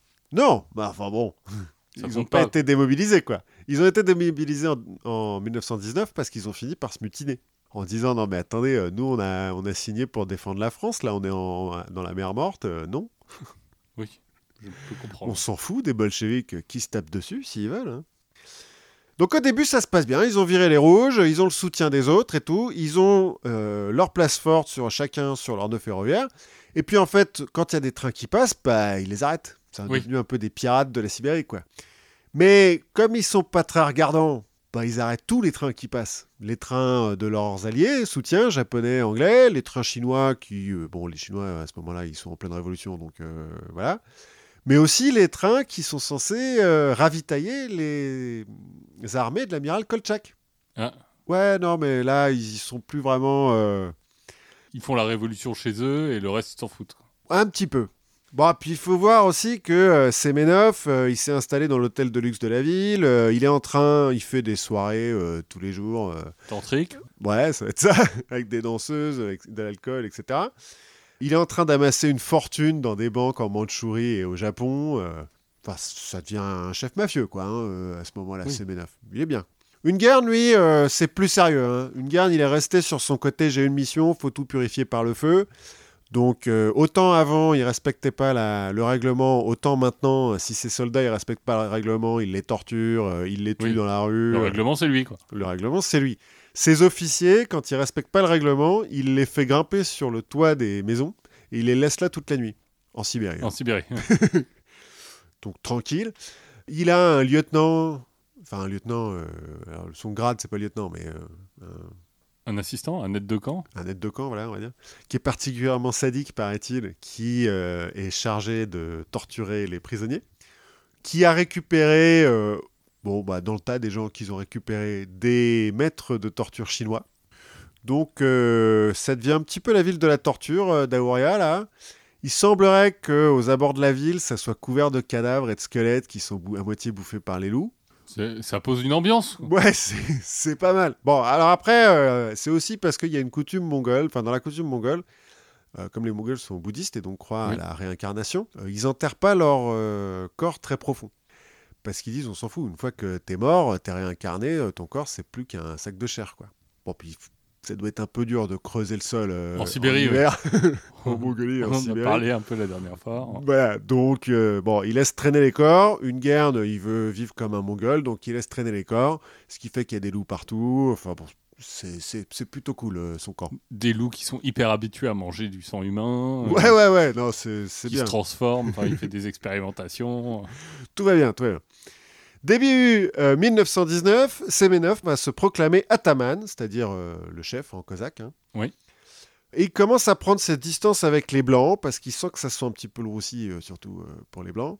En janvier 1901, Oui, parce que le roussi pour les rouges. Enfin, en janvier 1920, euh, soutenu par les Japonais et du bout des lèvres par Kolchak, euh, il va fonder l'État, euh, la République de Chita, en fait, Oui. l'État de Okraïna orientale, donc en Transbaïkalie, euh, dont il n'est pas le président, enfin pas le roi, mais euh, il- c'est quand même lui l'ataman, donc c'est lui qui décide. Un État qui n'est pas complètement resté dans la mémoire collective française. Non, mais alors qu'il va pas rester pendant très très longtemps, hein, parce que donc fondé en janvier 1901, euh, 1901 1920. Oui. Ouais, Semenov, il va fuir en octobre. Donc ouais, pas un État qui va qui va Oui. durer très très longtemps, mais ils ont un drapeau et tout quand même. Ils ont un vois, drapeau, ils ont, euh, ils ont frappé de la monnaie, j'imagine. euh. Bon, ils en ont beaucoup volé aux autres en tout cas. Là, Semenov, c'est un petit peu euh, genre le, le- le parrain qui a gagné quoi. Il a son pays. Il a mis un fantoche, mais bon. En janvier 1920 toujours, Kolchak, donc l'amiral qui est à la tête des armées blanches, se fait arrêter par l'armée rouge. Et du coup, Semenov, non seulement il a gagné, il a son pays, mais ça devient le dernier général blanc. Et donc, tu as l'Occident et euh, tous les Russes blancs qui font Allez, Semenov, oh, pourquoi c'est toi Mais bon, allez, ok, vas-y, sauve-nous Surtout depuis la Transbaïkalie. Ouais, mais bon, pourquoi pas Il faut bien nous Oui. partir de quelque part, quoi. Donc, euh, tous les, les espoirs euh, des, des Russes blancs reposent sur les épaules de Semenov, qui va donc recommencer à se battre contre l'armée rouge. Pendant ce temps, Van Ungern, bon, déjà, il commençait à s'ennuyer un petit peu à Douria, puis il sent que ça va pas aller. C'est pas les Blancs qui vont l'aider à tout purifier par le feu. Donc, il se dirige vers la Mandchourie pour euh, se rapprocher un petit peu de son but, euh, la Mongolie. En juillet 1919, il va se marier avec une prince une princesse pardon, mandchou, pour euh, s'élier un petit peu euh, l'alliance avec les monarchistes Oui. euh, chinois, puisque donc euh, j'ai dit il y a eu une révolution en 1911 en Chine, donc euh, il y a Le dernier empereur, tout ça. Euh, oui, c'est possible. Pas qu'il doit, ça doit être à cette époque-là. Bon, Oui. Toujours est-il, euh, c'est plus l'empereur qui dirige et euh, c'est une république euh, un petit peu. Même si en Mandchourie, c'est pas là que les Japonais vont remettre un empereur fantoche? Bah si, c'est ça, ou je sais plus le- lequel c'est le dernier dans, empereur. du dans le Manchukuo. Enfin, Si, je crois, ouais, voilà. Mais donc, en gros, c'est la dynastie Qing, qui venait effectivement de Mandchourie, d'ailleurs, qui se fait renverser en 1911, et puis on met une république, faut le dire un peu vite, hein. mais euh, c'est le bordel, là, à l'époque. Oui, une république euh, comme euh, chez les soviets aussi. Oui, c'est vrai, remarque. C'est vrai que, bon, finalement, tout est une république, si on y pense. Donc ça, euh, juillet 1919, il se marie avec sa princesse mandchou. Bon, euh, il parle pas le mandchou, hein. il parle beaucoup de langues, mais il parle pas le mandchou, et elle, elle parle pas le russe. Donc ils parlent en anglais ensemble. Mais c'est pas très grave parce qu'il va pas rester très longtemps. En avril 1920, les Blancs, c'est foutu. Hein. Kolchak s'est fait exécuter, il y a plus d'armée blanche. L'armée rouge avance sur la Sibérie, sur Semenov, en fait. Les Japonais barrent. Et du coup, une guerre, il dit, bon, allez, c'est bon. Fini tout ça, moi je vais en Mongolie, c'est là, c'est toujours ce que j'ai voulu faire, donc euh, je vais en Mongolie. Il abandonne Semenov et il se dirige vers la Mongolie. Semenov, donc, qui en octobre fuit vers Vladivostok, puis ensuite euh, le Japon. euh, il va finir par se faire assassiner en 45 parce que les bolcheviks qui sont un peu. euh, Revanchard. voilà. Ils vont le poursuivre, il va, il va faire le tour du monde, hein, il va aller à New York et tout. euh, Enfin non, remarque Staline était plutôt euh, pas rancunier. Ah non, très peu, très peu. c'est pas son genre d'envoyer des, des troupes d'assassins euh, à la poursuite des mecs qui se sont barrés. Bah non. C'est bien connu. Et puis sur le continent américain, t'es assez safe. Oui. non, mais euh, il se fait assassiner en- au Japon, je crois. Bref, le baron Van Ungern, il est en Mongolie, avec sa, sa division sauvage, donc, qui est devenue un petit peu une division de guérilla, quoi. Ils sont Oui. euh, 2000, en gros. Et en fait, il veut profiter du chaos qu'a provoqué la, la révolution russe pour libérer la Mongolie de la domination chinoise et russe. Parce que, en gros, la Mongolie, autant à l'époque de Gengis Khan, ça s'est bien passé, autant après, bah, c'était pas, c'est pas fou, quoi. Oui, c'est pas. euh, là aussi, tu- dans les grandes puissances mondiales, aujourd'hui, la Mongolie est pas. euh, Ouais, non, ça c'est. du mal à rentrer dans le top 3. Ouais, ouais, voilà. Bon, mais donc, euh, en 1911, là, quand il y a eu la révolution en Chine, il y a eu. euh, euh, la Mongolie a réussi à devenir un peu plus autonome et a placé sur le trône le Bogdo Gegen, qui est le, normalement le chef spirituel des bouddhistes mongols, Oui. et qui là est devenu Bogdo Khan, oh, bah, donc Khan de Mongolie, chef de Mongolie, et Bouddha vivant, parce que Bogdo Gegen, c'est une réincarnation du Bouddha. Et donc, euh, ouais, la le Mongolie. Dalai Lama local, quoi. Ben, alors tu vas voir, parce qu'on va parler quand même un petit peu de la Mongolie. Donc, bon, 13e siècle, Gengis Khan, ok, super. Kubilai Khan devient empereur de Chine, fonde la dynastie des Yuan. Donc, euh, la Mongolie fait plus ou moins partie de l'Empire chinois. Ok, ça va. Enfin, ou la Chine fait plus ou moins partie de l'Empire mongol. Su- Ouais. Suivant comment tu le regardes. Suivant comme on le voit, euh, voilà. En 1368, la dynastie des Yuan, finie. Et en 1381, les Chinois, qui sont un petit peu revanchards, marchent sur Karakorum, qui est euh, la capitale mongole à l'époque, et crament tout. Purifié par le feu. Voilà, on purifie par le feu, ça vient. Du coup, ça met un peu le bordel en Mongolie jusqu'au 15e siècle. En 15e siècle, il y a un certain Dayan Khan qui va réussir à unifier et à pacifier la Mongolie et à bouter les Chinois hors de la Mongolie. Son petit-fils, Altan Khan, pour euh, poursuivre l'unification, va se convertir au bouddhisme tibétain. Pour poursuivre l'unification et sceller une alliance avec les Tibétains, qui à l'époque euh, font pas partie de l'Empire chinois. Toujours pas. Ça dépend à qui tu demandes. ça dépend à qui tu demandes, mais enfin bon. Donc, il se convertit au bouddhisme tibétain et parce que il est Khan, il va nommer l'évêque d'un d'un monastère, Oui. qui est un peu le chef euh, du Tibet à ce moment-là, mais il y a un roi qui sont en train de- de- d'enlever. il va le nommer Dalai Lama, D'accord. Donc c'est euh, un mongol qui donne le Dalai le premier Dalai Lama. Parce qu'en fait, Dalai Lama, c'est du mongol. Dalai, ça veut dire océan euh, en mongol. Parce que Dalai Lama, donc océan de sagesse. Au XVIIe siècle, le cinquième Dalai Lama renvoie un petit peu l'ascenseur. Bon, parce que les Mongols l'ont un peu aidé à reprendre le pouvoir. C'est un peu le foutoir, hein, le Tibet aussi euh, à l'époque. Donc, euh, re- renvoi d'ascenseur. Le Dalai Lama nomme le fils du Khan de l'époque, Bogdo Gegen, donc Bouddha vivant, et chef spirituel des euh, bouddhistes de Mongolie. Bon, sauf qu'à la C'est fin. dur à tenir comme titre euh, Bouddha vivant. Wop, bah tu verras que ça va pas trop le. Celui dont on parle à l'époque de Van Garde, ça va pas l'arrêter à faire grand chose. Mais... D'accord. Mais non, hein, les Dalai Lama non plus. Hein. Oui, oui, c'est quand même des. Parce que le Dalai Lama de maintenant, euh, c'est un type sympa et tout. Euh, euh, qui Moi, fait- c'est la question que je me pose. c'est Est-ce que c'est un trip sympa? Parce que de toute façon, il a plus d'esclaves et il a plus de, il a plus de pouvoir. Mais voilà, parce que le Tibet avant, c'est quand même une théocratie où les lamas, enfin les moines, ils ont tous les pouvoirs et le reste de la population bosse pour eux. hein. Oui, c'est une théocratie esclavagiste Ouais, ouais, c'est un peu vénère. qui s'est arrêtée, qui a changé de philosophie. Finalement, quand les Chinois, euh, quand ils ont plus eu le pouvoir. Ouais, plus ou moins. Bref, en tout cas, pour la Mongolie, la fin du XVIIe, ils tombent sous la coupe des Mandchous, donc de la dynastie Qing, des Chinois, et ils vont rester sous la coupe des Chinois jusqu'en 1911. 1911, révolution en Chine, les Mongols en profitent pour prendre un petit peu leur autonomie, ils sont aidés par les Russes, mais voilà, la Mongolie reste un petit peu euh, entre euh, les, les Russes et les Chinois. 1917, révolution russe, cette fois-ci. Donc, euh, bon, bah, les Russes ont autre chose à foutre que de s'occuper de la Mongolie. Les Chinois reviennent en 1919 en Mongolie et reprennent la capitale et enferment le Bogdo Gegen, donc le Bogdo Khan, dans son palais. D'accord. On le tue pas parce que bon, c'est le Bouddha vivant, mais. ouais, c'est euh, le Bouddha vivant, tu peux pas le buter, quoi. Mais bon. Ah, puis il faut pas en faire un martyr, tu vois, tout ça. Donc il est enfermé. Bon, par contre, on va faire pas mal de propagande euh, sur lui. Parce qu'en fait, euh, le Bogdo Gegen, bon, il est aveugle. Ah, il n'est pas aveugle de naissance, hein, il est devenu aveugle. Selon les versions que j'ai lues, c'est soit parce qu'il a trop picolé, de l'alcool frelaté, je suppose, Oui. soit à cause de la syphilis qu'il aurait chopé en faisant des orgies bisexuelles dans son palais. Il est, il est curieux. Il est tantrique. Exactement. c'est le tantrisme, il faut faire attention quand même, faut un peu se nettoyer, mais sinon, euh, voilà. Et donc, c'est là-dedans qu'arrive Von Ungern, notre euh, noble allemand, euh, blond comme les blés, hein, aux yeux bleus Oui. et tout, euh, machin. Le 4 novembre 1920, avec sa division sauvage, il attaque Urga, la capitale de la Mongolie, Ulaanbaatar aujourd'hui. Mais il attaque plein pot, hein. Pose, pose pas de questions. Ils sont moins de 2000 parce qu'ils en ont perdu au passage. Il y a 12 000 Chinois en ville.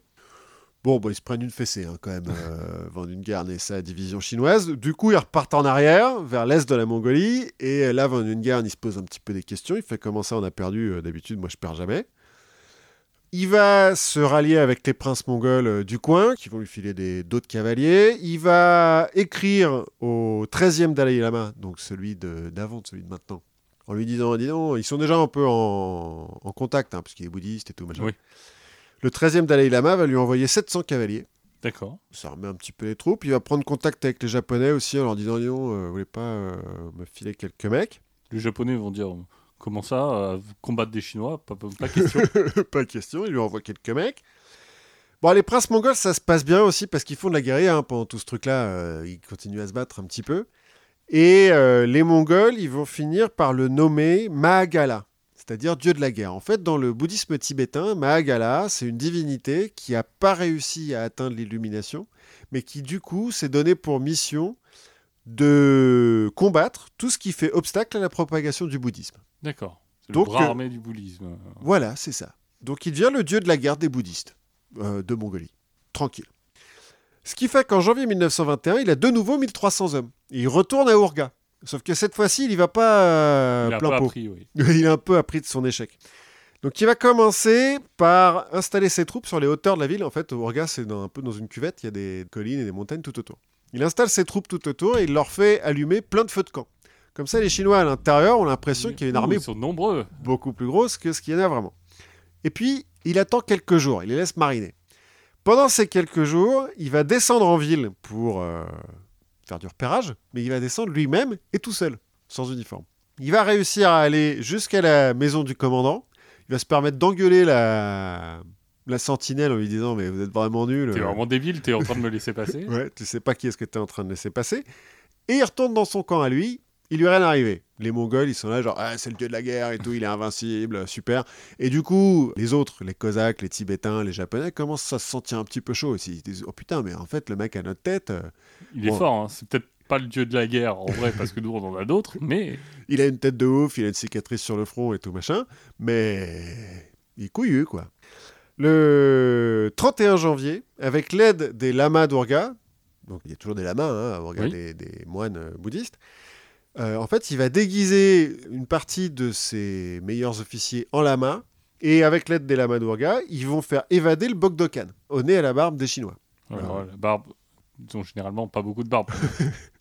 Bon, en tout cas, euh, le Bogdokan, il s'enfuit, et a priori, euh, sans tirer un coup de feu et tout, euh, genre, ils le font bien, quoi. Donc là, encore une fois, les Mongols dans la division sauvage, ils sont comme des oufs. Ça ferait un film, tu crois? Genre l'évasion du Bogdokan? Non, mais je crois qu'il y a un film qui est en préparation en Mongolie sur Van. D'accord. Enfin, en tout cas, ce que j'ai lu dans un article qui date un petit peu, ceci dit. Donc, euh, peut-être qu'il a été fait. Et les Chinois en ville, ils commencent à se dire attendez, euh, il y a des feux partout autour de la ville, là, il y a une énorme armée qui est en train de nous assiéger. Euh, Les mecs, ils rentrent sans qu'on voit rien, ils font sortir le Bogdokan alors qu'il est aveugle et syphilitique. euh, ça sent un petit peu le moisi tout ça. hein. Donc, il commence à y avoir pas mal de désertion. Le 2 février, le- la division sauvage prend les avant-postes chinois qui sont autour de la ville. Mhm. Et donc, dans la nuit du 3 février, le commandant et une partie de l'état-major fait Oui, bon, on va aller euh, diriger de plus loin, dans la prochaine ville à 300 bornes. Voilà, faites-nous des signes, envoyez-nous des, des Vous pigeons. nous dites hein, surtout comment ça se passe. Euh, mais battez-vous, hein, parce qu'ils arrivent, les mecs. euh, voilà. Bon, et puis le 4 février, assaut final. euh, en fait, pour finir de galvaniser ses troupes, Van Ungern, il leur a dit Bon, on rentre en ville, pendant trois jours, faites ce que vous voulez. Attention, dans trois jours, c'est euh, règlement, euh, tout ça, tout ça. hein. Mais pendant trois jours, faites ce que vous voulez. Bon, bah, il y a trois jours de pillage, euh, De méditation. de méditation transcendantale et de sexe tantrique. Non, trois jours de pillage, de pogrom, euh, c'est- un massacre. Il y a notamment des pogroms alors, qui sont organisés par les officiers cosaques, des pogroms anti-juifs et anti-communistes, et par les mongols anti-chinois. En gros, euh, En gros, il y, a- il y a beaucoup de monde qui prend cher. il y a beaucoup de monde qui prend cher, effectivement. Van Ungern, au milieu de tout ça, euh, bah, s'en fout un petit peu, fait un petit peu de justice euh, expéditive. Il y a plein de mecs qui sont pendus au milieu des rues. Enfin, bon, c'est le foutoir. Mais trois jours plus tard, on arrête. C'est fini. C'est fini. Maintenant, on gère bien les choses. Bon, on continue à tuer les juifs parce que, voilà. Heureusement, il n'y en a pas beaucoup. Oui, je sais pas, sur Mongolie. euh, Il y a quand même une communauté. D'accord. Mais euh, bon. Enfin, il y avait. il- Non, il y en a pas mal qui arrivent à s'enfuir. D'accord. euh, grâce à un Chinois, je crois. Mais bon, oui, ils, ils perdent 10% quand même, ou 15% de Ah leur oui, communauté. Ouais, c'est quand même pas mal. Donc, au bout de trois jours, on arrête, et le 22 février, on va remettre le Bogdokan sur son trône, parce qu'il n'y a pas de raison. Enfin, on va lui montrer où est, son trône. Bah, on, le- on le remet, c'est-à-dire Oui. qu'on le porte jusqu'au trône et tout, et puis le Bogdokan, il est content. Encore une fois, hein, le Bogdokan, c'est pas un enfant de cœur. hein. quand il est arrivé, bon, il est arrivé au pouvoir enfant, puisque c'est une réincarnation, hein, c'est comme le Dalai Lama, on Oui. va chercher enfant et tout machin. Dès qu'il a été en âge, euh, il a fait empoisonner la moitié des lamas euh, qui étaient euh, les conseillers de son prédécesseur. Enfin bon.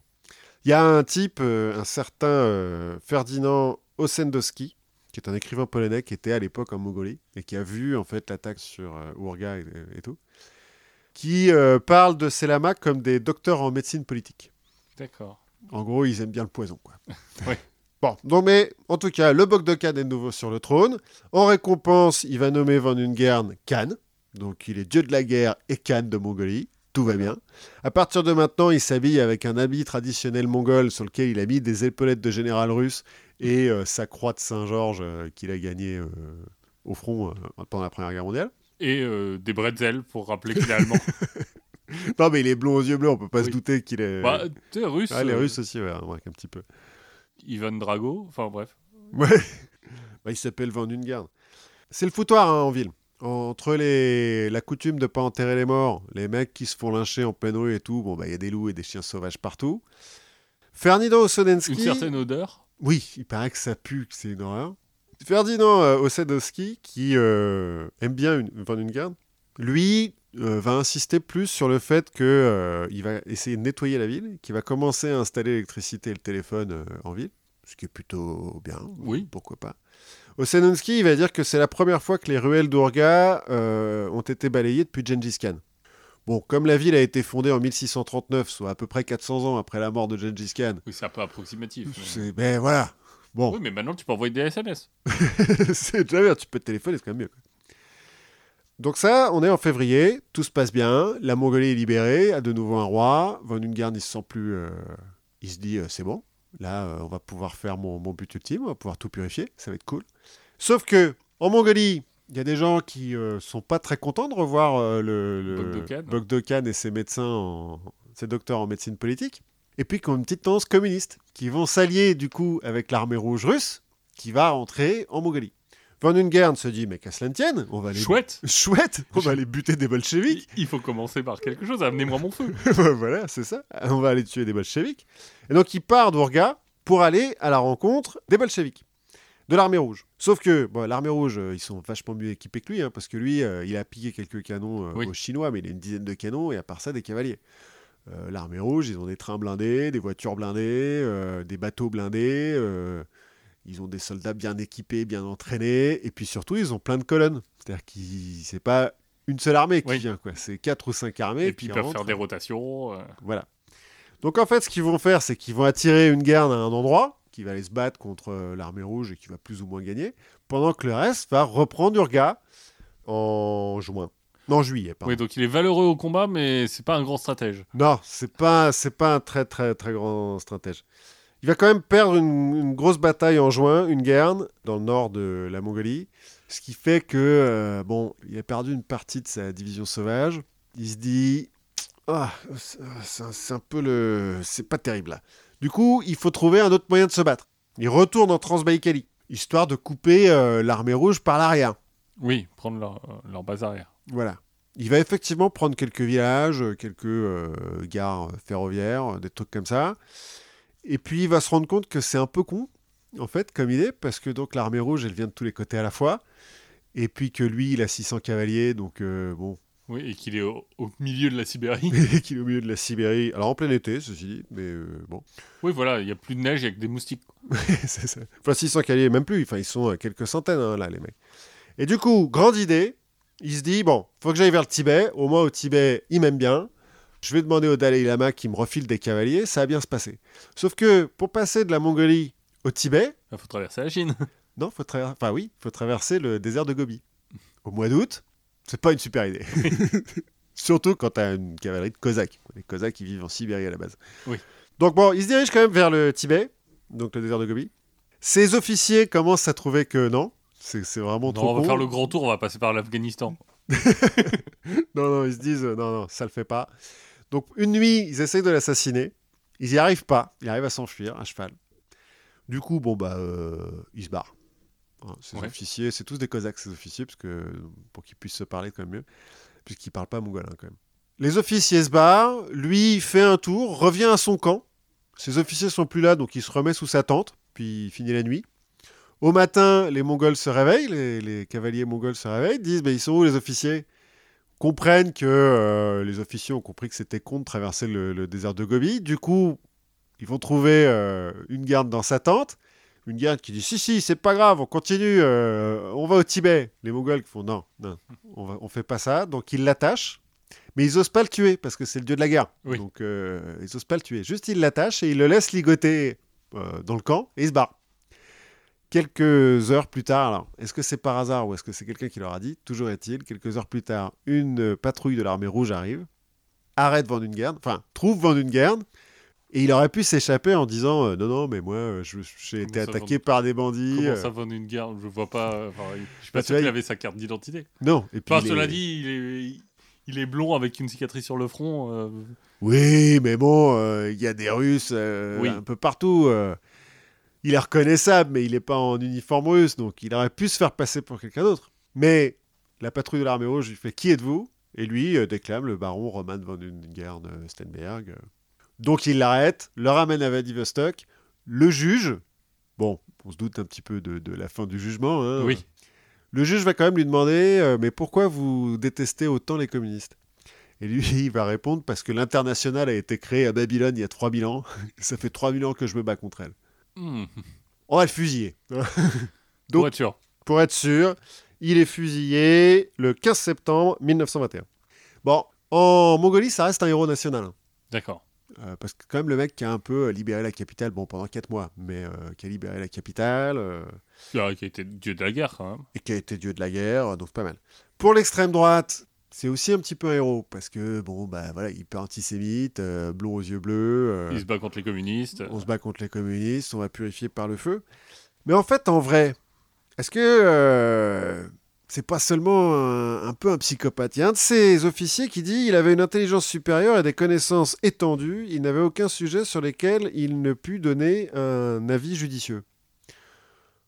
Bon, c'était un de ces officiers, euh, voilà. Oui. C'est sous-officier donc. Le colonel Wrangler, dont j'ai parlé au début, lui dit de Van Ungern un esprit original et perspicace et en même temps un manque étonnant de culture et un horizon borné à l'extrême. Je pense qu'on est tombé sur un type qui est un peu psychopathe et un peu fanatique, qui nous a prouvé que n'importe quelle religion peut servir de, de prétexte pour buter des mecs, Oui. même euh, le bouddhisme, il n'y a pas de raison. Ouais, il y a encore des bouddhistes euh, qui Oui. sont très agressifs. Il y a encore des bouddhistes qui sont très agressifs, mais enfin là, il était prêt à lancer une croisade et tout. Enfin, Allez voir les crimes de guerre du Sri Lanka, oui, c'est pas qui faux, est quand même un pays où. Enfin, euh, c'est pas une théocratie, mais mais pas loin. Bah, le président doit être bouddhiste, c'est dans la constitution. hein. Donc, euh, Voilà, c'est un type qui a vécu pour son idéal, quoi. eh ben, c'est bien d'avoir un idéal.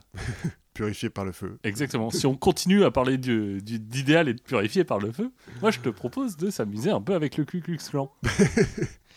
Alors, juste euh, disclaimer, hein, c'est pas du tout parce que on est sympathisant de, Non. de ce qu'ils disent, mais que au contraire, moi je me suis dit pour aborder ce thème-là, autant y aller à fond parce qu'ils sont tellement ridicules et pathétiques qu'on peut se moquer. Et- Oui, et alors là, tu vois, je... autant je préfère ne pas me, moquer des gens faibles euh, en général, autant le Klan, ça va. Et donc, je te propose de participer à un petit jeu. Alors, j'ai trouvé un format. euh, je me suis creusé la tête pour trouver un format original qui Oui. n'existe nulle part. Donc, on va jouer à Ku Klux Klan, Donjons et Dragons, ou les deux. Effectivement, tout à fait original. Tout à fait On original. n'aura aucun problème de plagiat. Aucune, euh, donc, je vais te donner des, des noms et à toi de me dire si c'est le Ku Klux Klan, Donjons et Dragons, ou les deux. Ok, Alors, on va. va commencer facile. Le mage impérial. Ku Klux Klan Ku Klux Klan, oui, le mage impérial, c'est le leader du clan. Ah ouais C'est le grand grand chef. Ah ok, d'accord. Mage impérial. Et euh, tout le monde sait comment il s'appelle et tout ou- Alors, je suis plus sûr qu'il y en ait un en, en ce moment, parce qu'en plus, euh, le clan est en perte de vitesse complètement. Enfin, il y a des histoires sordides. Moi, j'ai des souvenirs de, de- du mage impérial euh, qui habitait, genre, euh, pas chez ses parents, mais presque. Dans la cave de ses parents. non, mais dans, dans un taudis. Enfin, c'était juste pathétique. Mais donc, le mage impérial, c'est le leader du clan. Ok. Un djinn, Écrit comment? Parce que... D-J-I-2-N. Euh... Donjons et Dragons Donjons et dragons. Un génie. Alors, Euh, Ku Klux Klan Ku Klux Klan, puisque le djinn est. Ouais, parce que Jean, c'est un génie en soi. Euh, exactement. Mais puisque les dix génies, c'est les conseillers du dragon impérial, Ah du mage impérial. Des génies, bah pourquoi pas. voilà. Il y a bien des mecs qui sont immortels. Les furies. Les Furies, les deux. Les furies, les deux. les furies, les deux. Alors, en trichant un peu, hein, parce que moi, ce que j'ai trouvé dans Donjon- Donjons et Dragons, c'est que tu as les furies de la mer, qui sont une sorte de sirène. Oui, oui, oui, si, ouais, Furies. Et le- les furies, c'est aussi les assistants du grand titan. Le grand titan. Oui, alors, le, le grand titan, pour faire simple, le clan en entier, c'est ce qu'ils appellent le- l'Empire. Et donc, c'est le mage impérial D'accord. qui est à la tête. Ensuite, ce mage impérial, il règne sur des... En gros, on va partager le- l'Empire en plusieurs territoires, qui sont du coup gérés par un dragon impérial. Logique.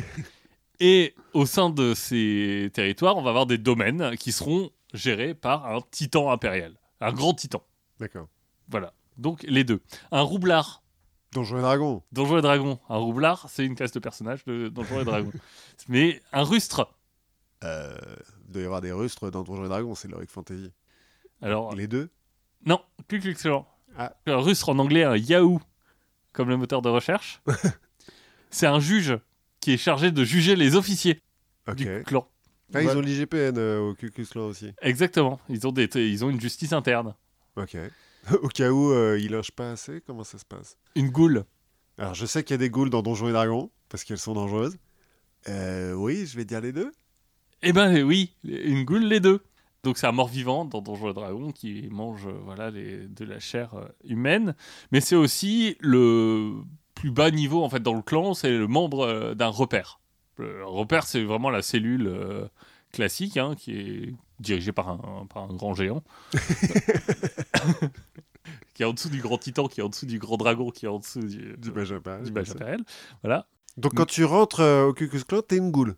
Oui, alors là, euh, je vais préciser que je- j'utilise les termes, le vocabulaire du clan original.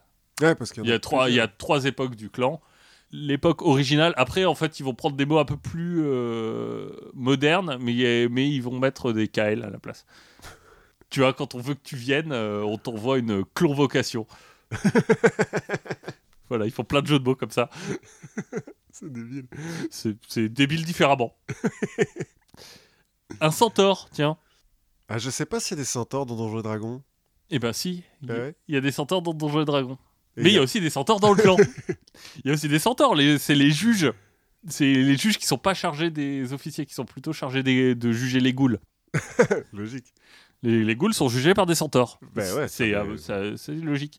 Les phénix, Les deux? Il y en a que dans Donjons et Dragons. Ah, ah merde.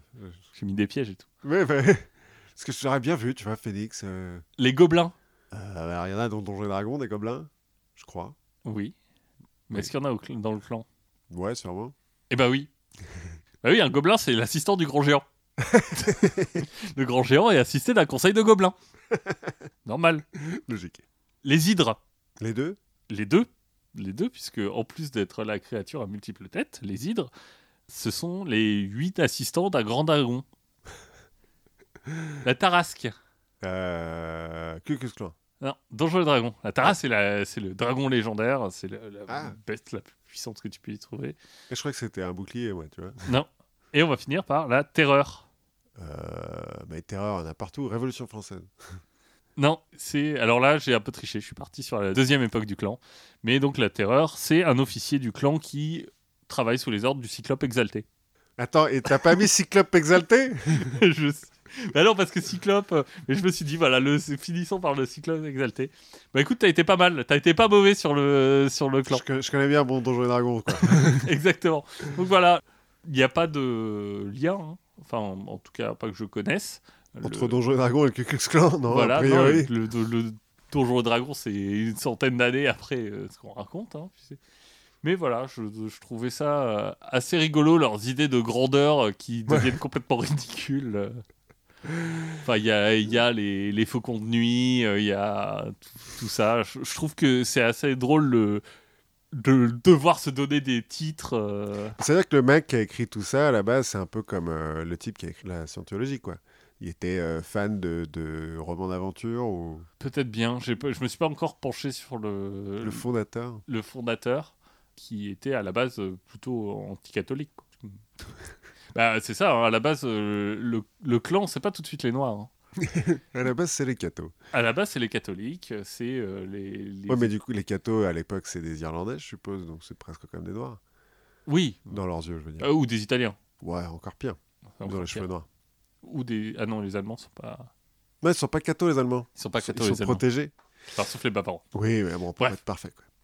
Bref, comme on a un peu parlé de train tout à l'heure avec mes trains blindés là et mes Oui. mecs euh, qui raisonnent des trains euh, comme si c'était des corsaires. Bon, ça n'a rien à voir, mais euh, coïncidence, euh, je suis tombé sur une petite anecdote sur l'heure des trains et donc je me suis dit que ça allait faire un petit peu une Oui. continuité quoi.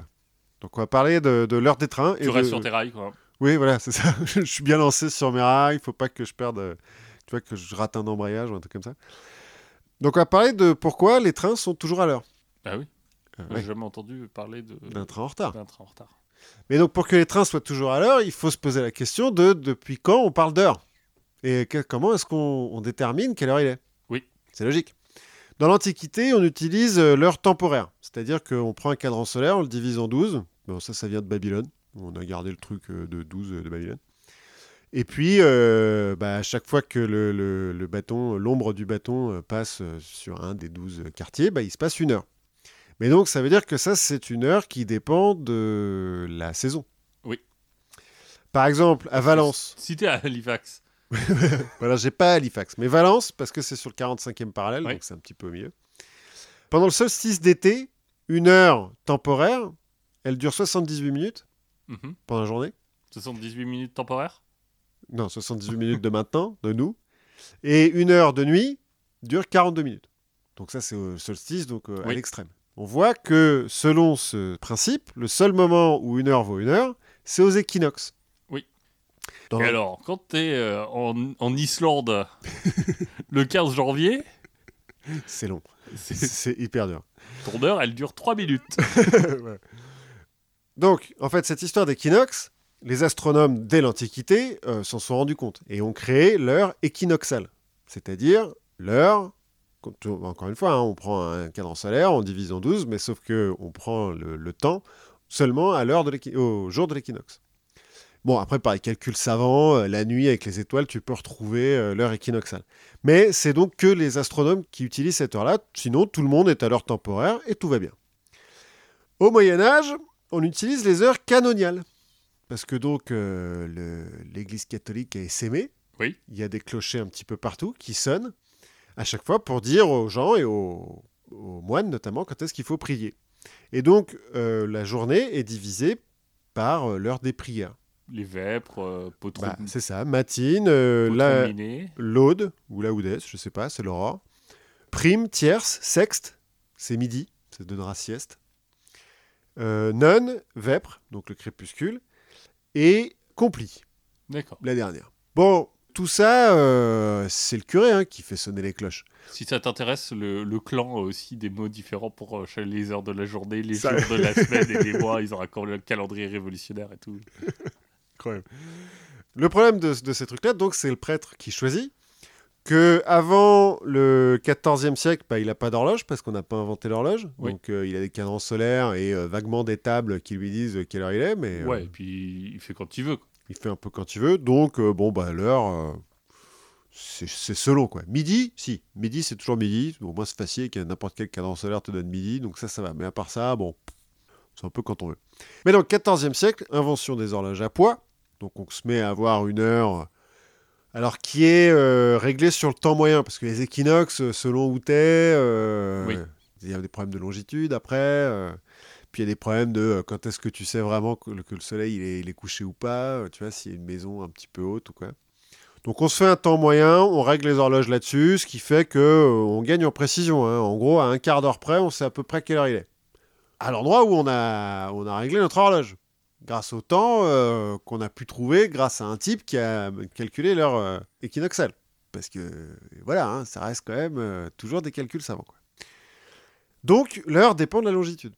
Il n'est pas la même heure à Strasbourg qu'à Paris. Oui. Peut être la même minute si les types euh, ont de la chance, mais il n'est pas la même heure. Bon, ceci dit, Avant la révolution industrielle et donc l'apparition des trains, les diligences et les bateaux, bah, ça arrive quand ça arrive, hein, donc on s'en fout un Oui. peu quoi. D'avoir l'heure précise, on s'en fout un peu. Maintenant qu'on a des trains, Et puis on s'en fout que ce soit la même heure à Paris qu'à Strasbourg. Voilà. Il n'y a pas de communication euh, rapide. euh, c'est pas très grave. Sauf que 19e siècle, donc révolution industrielle, train, et là, ça commence à être un peu important de savoir euh, déjà à quelle heure le train arrive, parce qu'il s'arrête pas très longtemps, et puis euh, à quelle heure il va passer par tel embranchement, parce que ça serait con quand même qu'il y ait deux trains qui se rentrent dedans. Et puis c'est à peu près à la même époque que bah, tu te mets à avoir euh, la poste par le train et le télégraphe. Ce qui fait que là, on a des communications entre Strasbourg et Paris, et que c'est un peu important de savoir quelle heure il est. Mais surtout pour les trains. Alors au début, on annonce les horaires du train en fonction de la ville qui traverse. C'est-à-dire que on prend le temps de Paris pour le début, puis le Paris-Lille, euh, bah non, pour le coup c'est euh, Paris-Nantes, il arrive à l'heure de Nantes. Comme aujourd'hui quand tu prends un TGV. Un TGV pour aller à Londres. Oui, un petit peu comme ça, ouais.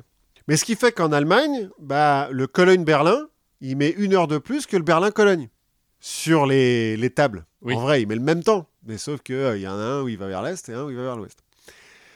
En Allemagne, ça pose problème, parce que c'est large l'Allemagne, et puis parce que c'est pas encore hyper bien unifié euh, au 19e siècle. Donc euh, ils essayent de se mettre, de- commencer à se mettre d'accord. En Angleterre, ils ont un temps d'avance. Dès 1840, toutes les postes sont à l'heure de Londres. T'as un mec qui s'est dit Attends, faut que ce soit la même heure partout dans le royaume, c'est important, sinon la reine n'est pas contente, un truc comme ça. Et puis il faut savoir quand boire le thé. c'est ça. Bon, en l'occurrence, l'heure de Londres, en fait, c'est l'heure de l'observatoire de Greenwich, ce qui va devenir l'heure du méridien de Greenwich. Oui. Parce qu'il faut un observatoire pour que ça soit un peu précis hein, sur l'heure euh, équinoxale. En 1875, en Allemagne, donc, euh, les mecs ont fini de réfléchir. Ils ont dit Ok, on va dire que toutes les minutes, elles sont pareilles partout. Puis après, les heures, euh, bon, bah. on va faire un petit peu, comme je te pousse, quoi. Donc ils font une sorte de décalage horaire. Un petit peu, ouais. Et ils vont d'ailleurs se rendre compte à ce moment-là que euh, selon euh, s'ils sont très à l'est ou très à l'ouest, et donc euh, que l'heure officielle est en avance ou pas par rapport au jour, ça consomme plus ou moins de gaz. De cela que va venir Oui. l'heure d'été, l'heure d'hiver. Et en France, à partir de 1881, on utilise le télégraphe pour synchroniser toutes les villes à l'heure de Paris. Sauf Éton- que- Étonnant. Oui. Bah, en, fait, comme... Bah, de toute façon, euh, il faut, changer, il faut choisir une heure. bah déjà, il faut choisir une heure. Mais surtout, comme euh, à l'époque, quand on le faisait avec euh, l'heure de chaque ville traversée, pour parler du euh, Paris-Nantes de euh, 13h30, on va dire, on prenait l'heure du terminus Paris. Comme toutes les lignes allaient à Paris, bah, Paris, c'est quand même ce qu'il y a de plus simple. Oui. Mais comme on est français et qu'on est un petit peu. euh, on a peur d'être en retard sur les trucs comme ça, on a peur que les gens soient en retard parce qu'ils n'ont pas l'habitude. C'est quand même un peu nouveau qu'il y ait des horloges sur les gares et tout, machin, les types savent pas trop. Dans les chemins de fer, on va décider que tous les trains seraient en retard de 5 minutes. En fait, ils ont une autre horaire qui est à moins 5 minutes par rapport à l'heure de Paris. Donc ils sont à l'heure par rapport à cette horaire-là, mais pas par rapport à l'heure de Paris. Et en fait, dans les gares à l'époque, sur la façade, tu as l'heure de Paris, et sur le quai, tu as l'heure moins 5 minutes, qui est en fait l'heure de Rouen. Tous les trains vont à l'heure de Rouen. Et donc, il y a un décalage de 5 minutes entre les deux. Comme ça, quand tu arrives à la gare, tu te dis Oh putain, je suis en retard, tu te mets à courir, puis tu arrives sur le quai, en fait, te restait 5 minutes, ça va. Pas con, hein, les mecs, quand Oui. même, hein. Ils pensent un petit peu à- aux gens qui, qui ratent des trains. Pendant ce temps-là, aux États-Unis, bah, c'est la même chose. Il y a des trains, euh, c'est le foutoir, c'est vachement plus grand, les États-Unis. Donc c'est le bordel, ils essayent de, de mettre un petit peu, euh, d'arranger tout ça. Et en 1869, un certain Charles Ferdinand Dowd, qui est euh, révérend et qui dirige une école pour filles, rien à voir avec les trains, mais il aime bien un petit peu que ça soit précis les choses. Carré. Ouais, carré. Bah, il va inventer les fuseaux horaires, D'accord. comme ça. Bon, pas trop pourquoi c'est lui, mais c'est lui qui l'a fait. Euh, donc il a décidé que tous les 15 degrés de longitude, on change d'heure, mais que la minute sera la même partout. Aux États-Unis, c'est hyper pratique pour les trains, donc c'est adopté hyper vite. Et en 1884, il y a la conférence internationale de Washington, où on cale les, les fuseaux horaires dans le monde entier, et on les cale sur le méridien de Greenwich. Les Français euh, ont commencé par Euh, dire euh, pourquoi on ferait pas sur le méridien de Paris? C'est pas mal, Qui, quasiment, qui doit pas être très. Bah, qui est pas très loin. hein. Qui est pas mais, très loin. euh, mais Mais il y a quand même une heure de décalage. maintenant. Mais à l'époque, en fait, il y a 9 minutes et 21 secondes. Enfin, même encore Oui. maintenant, entre l'heure de Paris et l'heure de Greenwich, il y a 9 minutes et 21 secondes. Donc au début, ils proposent Paris. Tout le monde leur dit non, mais ça va, c'est bon. Après, ils font bon, alors euh, on propose un truc neutre. On va prendre euh, le méridien qui passe par le détroit de Bering. C'est pas con. Et puis là, les gens, ils font Ouais, mais attendez, si on fait ça, ça veut dire que toutes les cartes marines qui sont basées sur euh, l'heure de Greenwich, puisque c'est quand même beaucoup les Anglais hein, qui ont fait les cartes marines à l'époque, il faut qu'on les change. Et les Français, ils font Bah ouais, alors? Alors on s'en fout. C'est pas une raison. Et le reste du monde leur dit Bah non, on va pas les changer, donc on prend euh, l'heure de Greenwich. Du coup, les Français sont un peu vexés, et en, et en 1891 apparaît l'heure légale dans la loi, qui est l'heure de Paris. Donc qui est à moins 9 minutes par Oui. rapport à moins 9 minutes et 21 secondes par rapport à Greenwich. Et tous les trains sont toujours en retard de 5 minutes, mais donc il y a quand même encore une différence de 4 minutes Oui. entre les trains français et les trains européens qui sont à l'heure de Greenwich. Donc pour les trains internationaux, ça pose problème. Mais les Français restent bloqués sur leur truc. Non, on ne prendra pas une heure d'anglish. Rien à voir. Putain, Faut pas déconner. faut pas déconner. Ça va durer jusqu'en 1911. En 1911, on va finalement, l'Assemblée nationale, puisque comme c'était l'heure légale, Oui. il fallait changer la loi, l'Assemblée nationale va adopter une loi qui va reculer l'heure en France de 9 minutes et 21 secondes. Donc Mais on- sans dire qu'on prend l'heure de Greenwich. On va Oui. juste dire, bon, on a réfléchi, les mecs. On va tout reculer de 9 minutes et de 21 secondes. la grève des cheminots. Non, non, non. Et là, c'est le moment où euh, les, les trains, eux, vont ne reculer que de 4 minutes. Donc en fait, maintenant, tous les trains sont en avance de 21 secondes D'accord. à partir de 1911. Bon, puis comme ça fout le problème, là, grève des cheminots, parce que l'avance Oui. de 21 secondes, c'est pas possible. Donc euh, la SNCF va dire, bon, bah, on compte plus les secondes. Ça va comme ça? Ok, c'est bon, chef, on compte plus les secondes, euh, c'est bien. Et ben donc, on a, il a fallu attendre 1911, et dans la loi, il n'y a pas marqué méridien de Greenwich. L'heure en France n'est pas calée sur le méridien de Greenwich, elle est calée sur le méridien de Paris, moins 9 minutes et 21 secondes. Jusqu'à ce qu'on adopte des, des trucs un petit peu plus scientifiques euh, dans les années 70, mais euh, voilà. Et donc, c'est pour ça que les trains ne sont jamais en retard, puisqu'ils sont en avance de 21 secondes. Oui. Et puis, de toute façon, avec l'heure euh, équinoxiale, en fait, euh, ils sont toujours à l'heure quelque part. Ouais, Pas forcément à l'heure où ils sont, mais forcément. mais ils sont là. Pour l'anecdote, l'heure hiver-été, là, ça a été créé en France en 1923. Ça a été enlevé en 1940 pendant la guerre. Ça a été remis en 1976 pour le choc pétrolier. Et parce qu'en France, on aime bien faire un peu chier, pendant la Révolution, donc en 1793, la Convention a proposé de passer un système décimal. En disant, euh, ça fait chier Logique, 12 on- heures, on 60 rationnalise. secondes et tout, on va être rationnel. Donc ils ont proposé des jours qui faisaient 10 heures, une heure qui faisait 100 minutes et une minute qui faisait 100 secondes. Bon, bah ça n'a pas marché.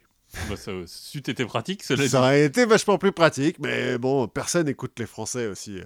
Tu vois, pour se dire qu'est-ce que ça fait qu'un million de secondes. euh, Bah ouais, ça aurait été quand même vachement plus pratique. Mais je te dis, personne n'écoute les Français. On a voulu prendre le méridien de Greenwich, alors que l'Observatoire de Paris, il faisait une heure très bien aussi. bah, exactement. Bon, à 9 minutes et On 21 a- secondes, on a mais perdu, on- à cause des Anglais, on perd euh, 9 minutes de notre vie. voilà, c'est ça.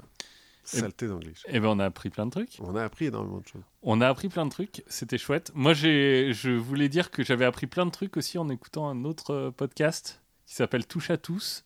Mhm. Euh, je voulais en parler parce que, euh, déjà, parce qu'ils sont très sympas.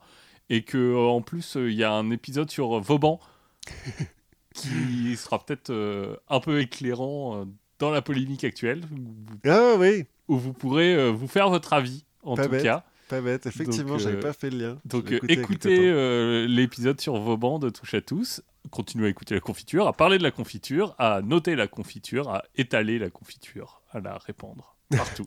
Étaler le plus possible dans le plus de podcasts possible. euh, la culture, euh, ça s'étale euh, sans problème. Il y en aura pour tout le monde. Exactement. Et d'ici à la prochaine fois, eh ben, amusez-vous bien, sans le Ku Klux Klan, Ne lâchez personne. mais continuez à rire d'eux Voilà. Et jouez à Donjons et Dragons. aussi. À la prochaine fois. à la prochaine.